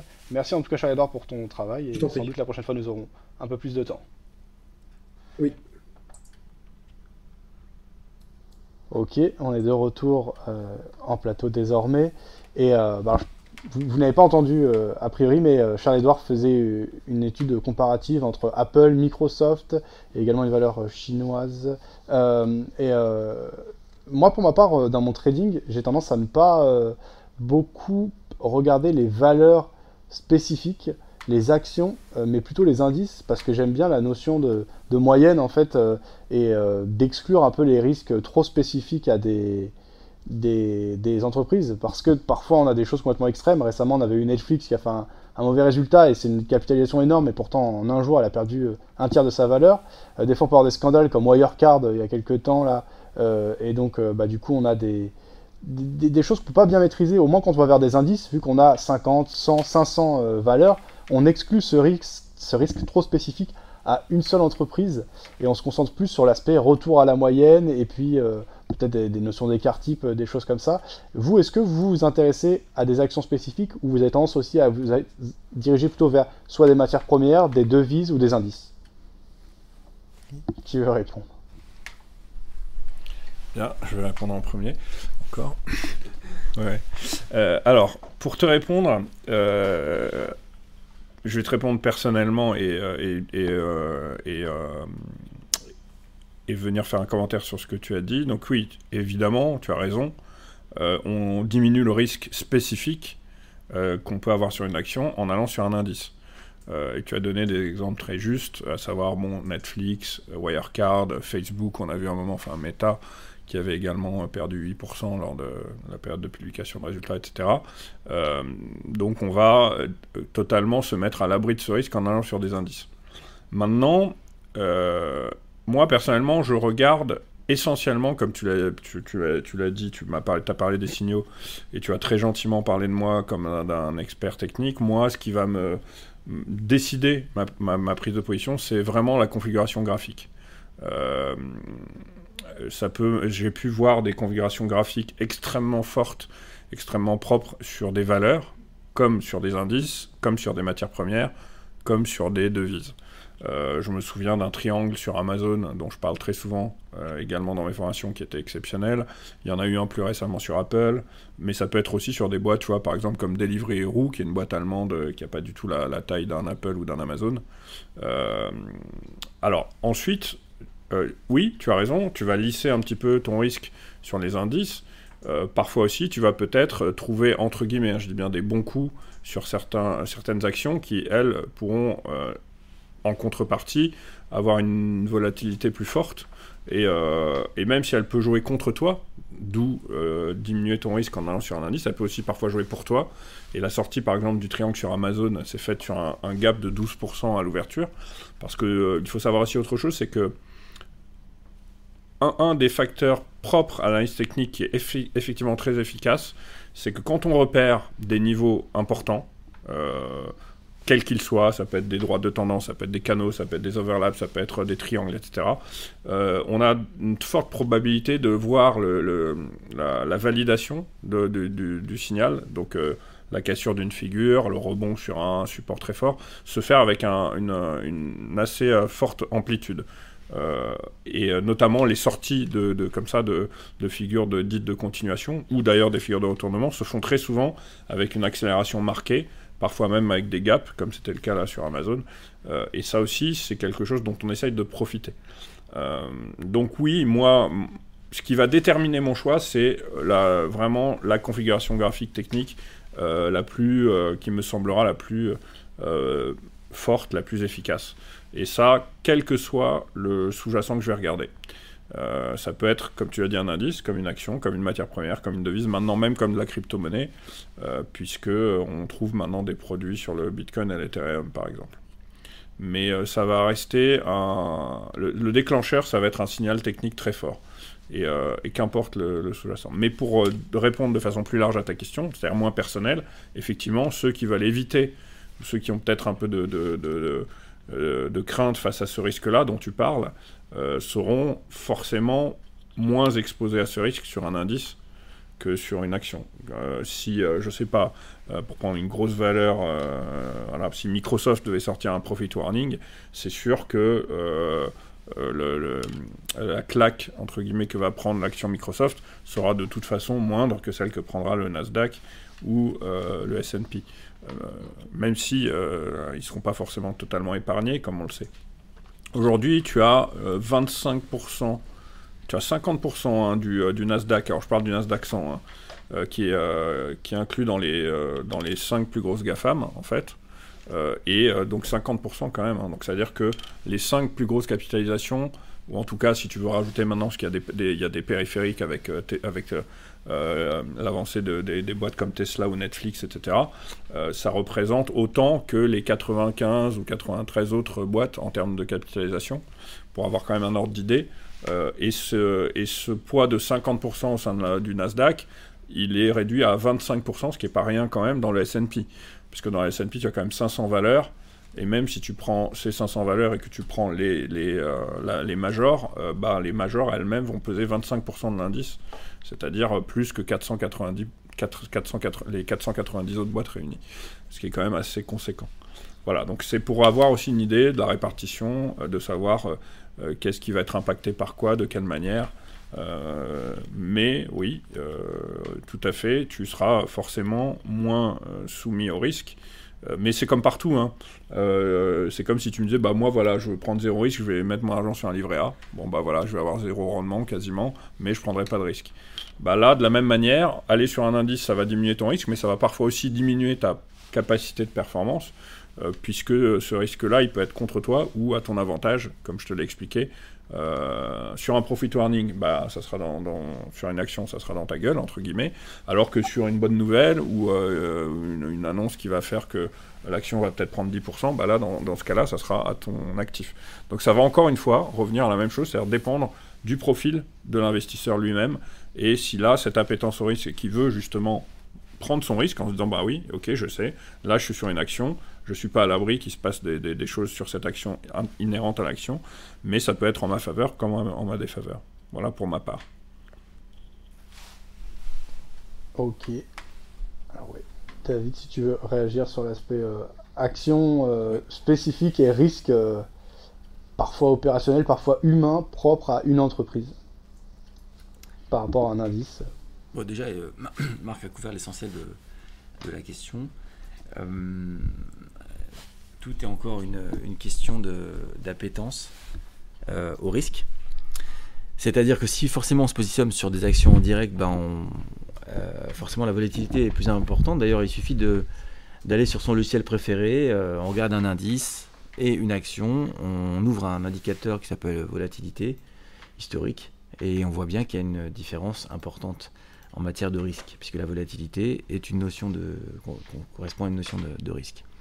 Donc tout dépend de l'appétence au risque, il n'y a pas de bon ou de mauvais choix, et euh, tout dépend aussi de la manière dont on, réalise sa performance, donc avec plus ou moins de, volatilité. Euh, me concernant, puisque la question était un peu personnelle, un peu comme Marc, comme pour moi, euh, je m'intéresse particulièrement au marché des actions américains, notamment au, à ce qui, aux composants du SP500. À d'autres moments, je m'étais, j'étais très proche de l'Eurostox 600. maintenant, c'est SP500. J'aime bien ça parce qu'en fait, il y a des phénomènes de mode intéressants sur ces titres qui produisent donc des surcroîts d'émotions et donc de volatilité euh, qu'on ne retrouve pas par exemple euh, dans le stock 600. Est-ce qu'on peut dire qu'il y a euh, un Microsoft ou un Apple dans le stock 600 Il n'y a pas en fait. Donc moi ce qui m'intéresse c'est aussi le phénomène de mode, non pas pour moi parce que c'est à la mode, mais parce que le, phénomène de mode implique en fait des, des, surcroîts de volatilité intéressants sur, ces, certains de ces titres. ensuite sur la partie indicielle, alors je regarde beaucoup les ETF géographiques donc je peux très bien regarder euh, un ETF turc comme un ETF euh, argentin d'indice boursier, hein, parce que ça m'intéresse de voir ce qui se passe dans différentes euh, régions, autres que les nôtres, naturellement. Parce qu'en en fait, quand on s'intéresse qu'à une chose en particulier, c'est qu'il y a un biais déjà. Il y a un biais de, voilà, on s'intéresse, par exemple, y a ce qui s'appelle la, préférence pour l'habitat. Par exemple, je vois beaucoup de gens d'apprenants qui ne regardent que les titres du CAC 40 ou le CAC 40, qui sont des spécialistes du CAC 40.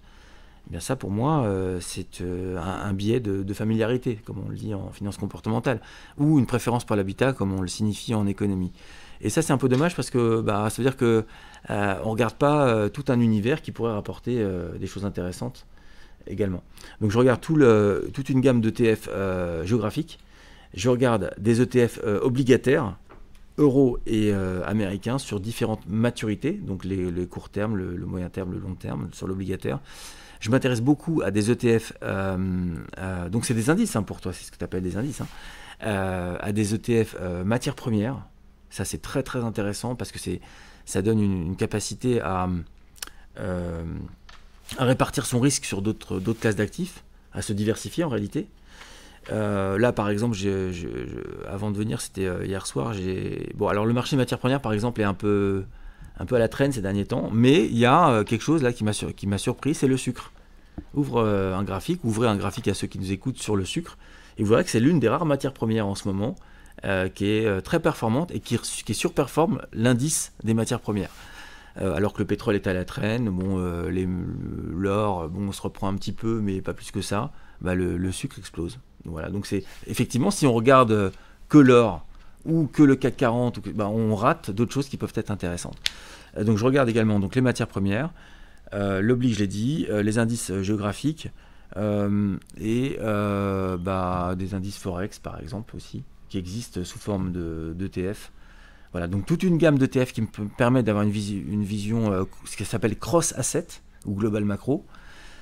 et également pour la partie plus trading, ce qui m'intéresse, c'est ce qui se passe sur le SP500 parce qu'il y, a y a beaucoup d'appétence mondiale sur, sur ces titres-là. C'est des titres qui sont en vogue au niveau mondial, qu'on ne retrouve pas sur l'Eurostock 600. Voilà. voilà en gros pour ce qui m'intéresse. Mais en fait, tout m'intéresse. C'est-à-dire, je n'ouvre pas mon, mes outils chaque jour en me disant je vais regarder que ça. Non. Il faut avoir une vision opportuniste des marchés, s'intéresser à tout pour aller chercher le rendement là où il y, a, là où il y en a. Voilà. Merci. Alors, il nous reste euh, seulement quelques minutes avant 17h. Et un auditeur demandait combien coûte votre formation. Donc si on rentre euh, dans le concret, euh, combien ça coûte, combien de temps ça dure. voilà. Alors j'étais sur le point de lui répondre et, sans faire du tout de, sans essayer de me dérober à cette question.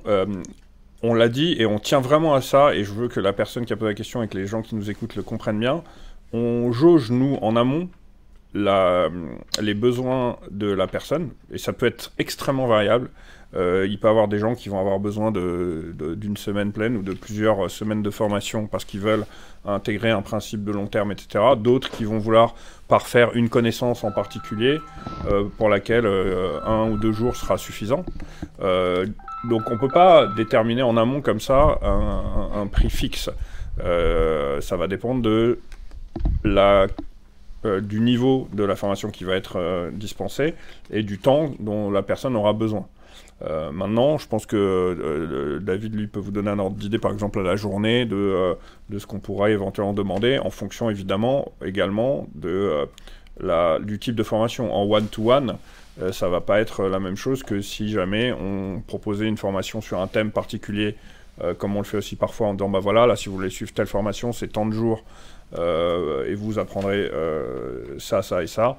Ou là, ça sera un peu différent en fonction de. On va aussi adapter nous, nos tarifs en fonction du, bah, du nombre de personnes qu'on va avoir, si on fait une formation groupée, si quelqu'un a besoin d'une formation en particulier, euh, ça ne sera pas la même chose.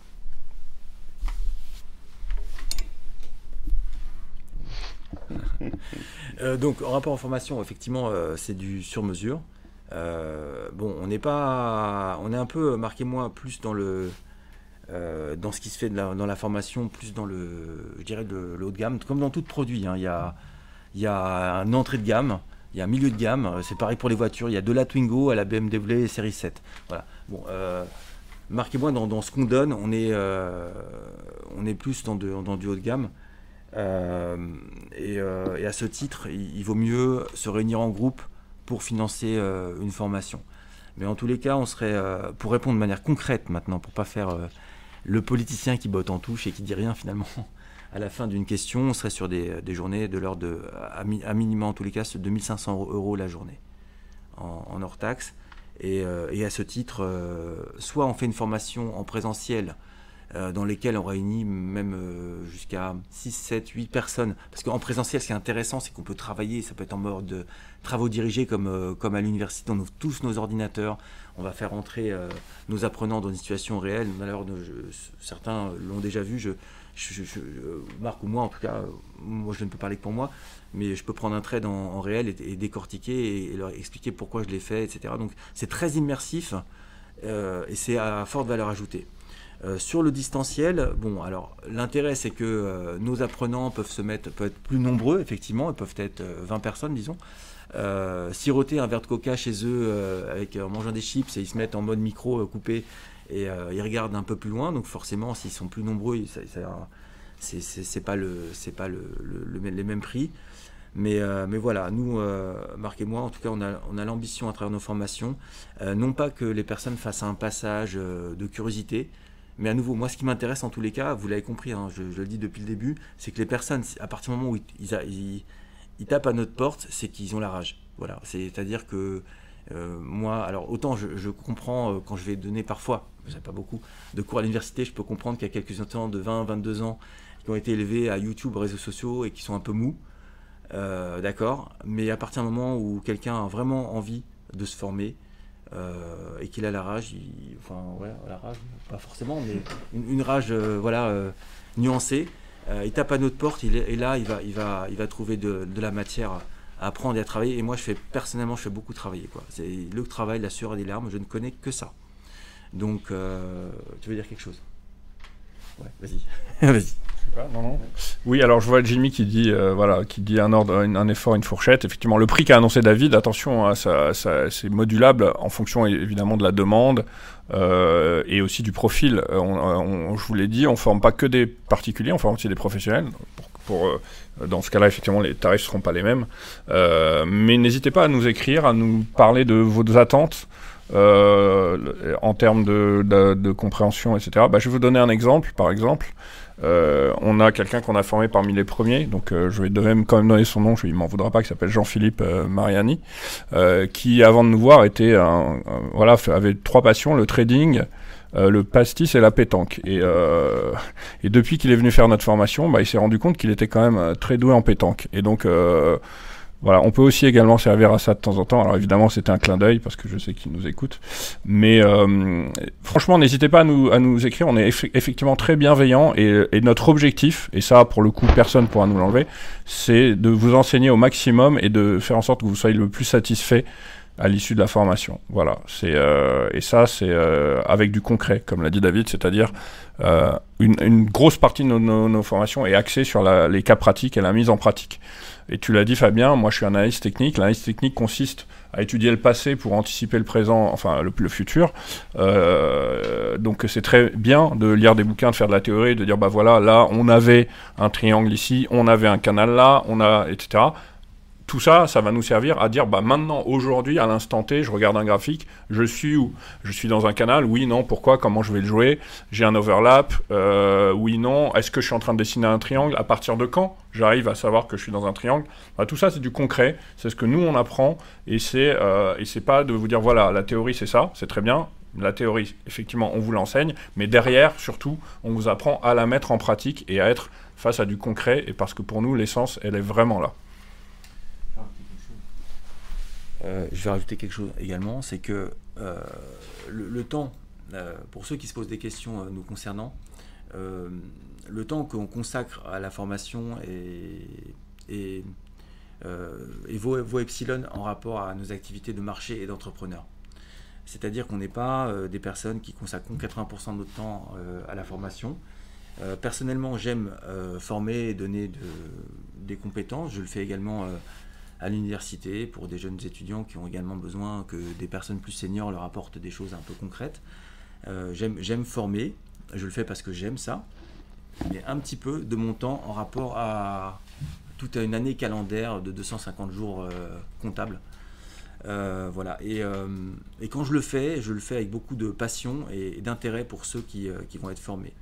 Voilà. Mais l'essentiel de mon temps ne, ne, consiste pas à louer de la formation, mais consiste à, entreprendre, à créer. Euh, à ce titre, on va, également euh, monter un, fonds avec, avec Marc, qui sera aussi une preuve d'existence de, de, et, de, qualité de notre concept au-delà de la formation, de dire voilà, effectivement, on ne, fait pas que former, de toute façon, ça c'est évident, euh, mais on est capable, forcément, on met en pratique nos, compétences sur les marchés financiers et, on, peut, on, pourra également le, le, montrer. Il y aura cette sorte de, d'éléments de, vertueux entre de, côté, voilà, on vous forme, et d'autre côté, on, sait le faire, forcément, puisqu'on vous forme. C'est un peu ce qui fait la crédibilité d'un formateur, par exemple, pour prendre un cas récent, euh, bah forcément Didier Deschamps, il est crédible, euh, il a des champs qui le suivent derrière et qui, et gagnent. Bah, nous, on est un peu les Didier Deschamps du, de, de la, de, du trading technique. Voilà. Donc je pense que... Tu veux dire quelque chose? Non, non, non.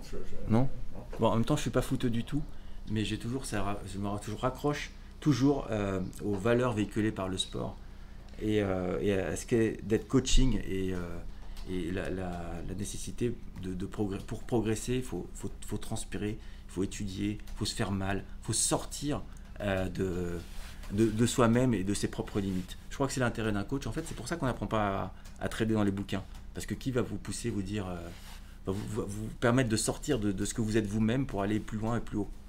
Voilà, donc moi c'est ce que je sais faire et tout mon, wording, comment dire, tout, ma, euh, tout ce que je suis en matière de formation, ça relève du, champ guerrier. Voilà, du champ, champ C-H-A-M-P, pas C-H-A-M-T, mais du champ guerrier. Vous voulez euh, apprendre, faut venez, on, va se battre et à la fin vous en sortirez grandi.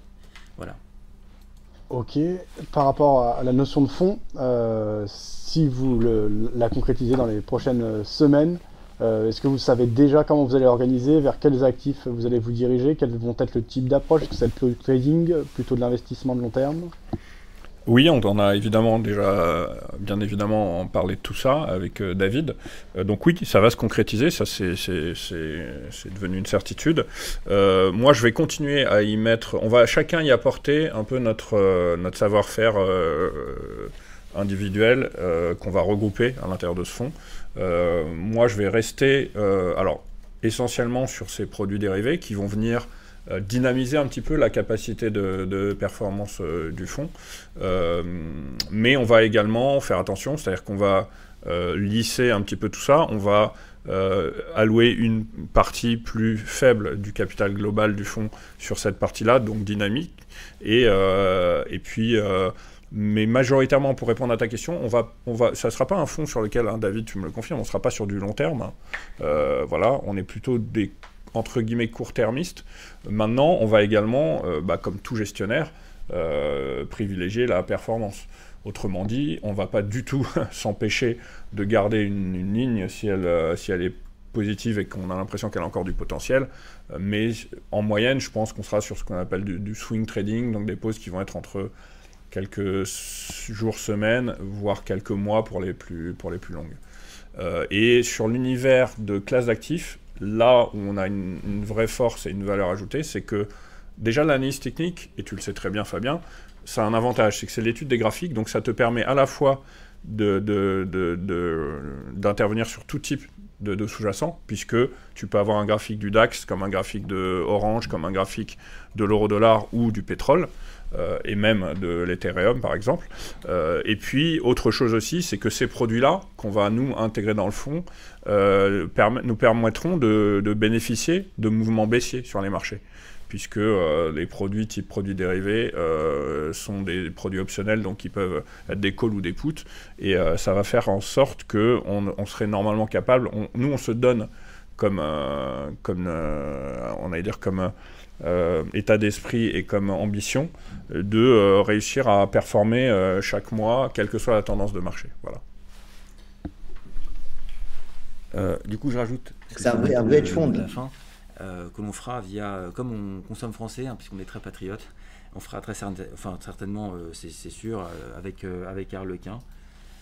qui pour le coup propose des, des solutions pour soit des, des gérants émergents en fait, comme je l'ai rappelé tout à l'heure, il y a un coût d'entrée énorme pour être gérant, avec les agréments, avec tout ce qui convient.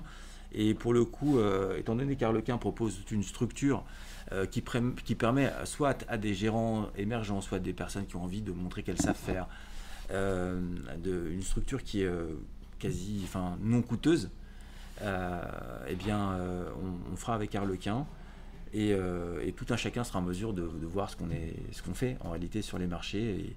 Et, ce qu'on est capable de, délivrer. Voilà. Mais je répète une nouvelle fois, euh, euh, consommons français, voilà, il y a un, broker, une start-up, une fintech, faisons en sorte que celle-ci bah, devienne la future licorne euh, du, courtage en, France. Et, voilà. Bah, très bientôt, très bientôt licorne. Je vois Mathis qui sourit, alors du coup vas-y Mathis si tu veux réagir à cette belle déclaration de David. Vous m'entendez pas en fait? Si, on t'entend. Si Ok, parce que j'ai ouais, dit deux, trois euh, mots tout à l'heure, mais euh, non, non, je disais, euh, oui, bah, on est très bientôt licorne, c'est prévu. ça arrive. Mais non, non, mais pour réagir, j'ai pas très bien entendu, donc, mais j'ai, je devine ce que j'ai pas entendu. non, non, mais merci beaucoup à Marc et à David de, de faire confiance à Arlequin pour, euh, pour, créer, euh, pour, pour créer ce là nous, on est, enfin, voilà, on, est honoré de travailler, de, travailler avec eux. et voilà, aujourd'hui, effectivement, pour reprendre ce qu'il disait, on a vraiment travaillé dur avec toutes les équipes pour faire en sorte que les investisseurs finaux comme les gérants soient vraiment dans les meilleures conditions pour leurs investissements. Et aujourd'hui, on a vraiment voilà, une, des, fonctionnalités très fiables euh, et euh, qui, changent beaucoup de choses. Donc on est assez, euh, assez content. Et, encore une fois, bah, si, je peux me permettre de, rajouter, on est toujours preneur de, de, retour de nos utilisateurs. on sait qu'on a certaines évolutions à faire dans, encore certains domaines, et notamment sur la, sur la partie UX sur laquelle on est beaucoup en, train de, travailler actuellement. Donc, effectivement, on recueille encore des choses. Donc, n'hésitez pas, pour ceux qui utilisent Arlequin et qui nous écoutent, à, nous partager via les canaux, soit Discord de Vidéo Bourse ou via le service client, nous partager des retours. Et puis, effectivement, on va, on, va avancer ensemble. Et je pense qu'on est vraiment au début de quelque chose de, très important. Donc, pour ceux qui ne travaillent pas encore avec nous, je vous invite à nous rejoindre.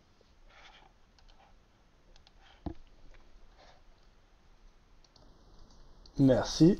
Et bah pour nous, ce sera tout. Il est 17h07. Je vous mets tous les liens relatifs en description. C'était un T-Talk qui a tenu ses promesses. Peut-on performer dans la durée en suivant un trader? On a couvert absolument tous les aspects, euh, du signal à la gestion, en passant par le, coaching et la formation, voire même le training algorithmique qu'on n'avait pas prévu. Euh, bah, une annonce euh, importante, là, c'est la mise en prod de la solution d'asset management par Arlequin. Merci à nos éditeurs pour les questions et participation. Marc, David, je vous laisse le mot de la fin. Bah écoute euh, Fabrice, merci beaucoup euh, pour ton invitation. Euh, merci Mathis aussi pour, pour ton initiative, l'idée d'Arlequin à laquelle on croit, nous également fortement. Et puis je vous donne tous rendez-vous en 2023. les beaux jours de boursier sont pas forcément tout de suite tout de suite devant nous, mais les beaux jours de la performance, on vous les garantit puisque nous on sait manœuvrer même dans la tempête. David, je te laisse le, le vrai mot de la fin puisque tu adores ça. Euh, alors oui, euh, merci euh, déjà à, Vidéo Bourse de nous avoir donné l'occasion de, de discuter un petit peu. Fabien, pas Fabrice. Fabrice. Merci à Vidéo Bourse de nous avoir donné l'occasion de, discuter des marchés. déjà, je vais rappeler à tous, bah, comme ça arrive des fêtes de fin d'année, donc très bonne de fin d'année à, tous. longue vie à Arlequin et très bonne fête de Noël. Et euh, pour l'année 2023, euh, en fait, avant, euh, il y avait, avant quand j'avais monté un, logiciel, je termine toujours mes, webinaires par le mot de la fin qui était le suivant sortez couvert. Voilà, couvert au sens évidemment des marchés financiers 2023, comme 2022 risque d'être un petit peu violent. Donc voilà, sortez couvert, faites attention à, ce que vous comptez faire sur les marchés financiers. si vous ne savez pas, faites-vous aider. Et si vous savez, voilà, faites attention à, la, à la, suite. En tous les cas, merci pour euh, l'émission. Et euh, Marc oui. oui. évidemment, c'est Fabien, mais c'est n'importe quoi. Mais comme on, a su depuis que tu travailles avec Mathis, on s'est dit que Fabien plus Mathis, ça, donnait pas mal en Fabrice, et on s'est dit ça en ah gagnera du temps. C'est voilà, comme nous. Hein vous pourrez nous appeler euh, Mirk ou, euh, ou, Davark selon, selon vos souhaits. Ça marche, Davark est bien rattrapé. Hein. Allez, salut, joyeux Noël à tous. À bientôt. Merci. Salut à tous.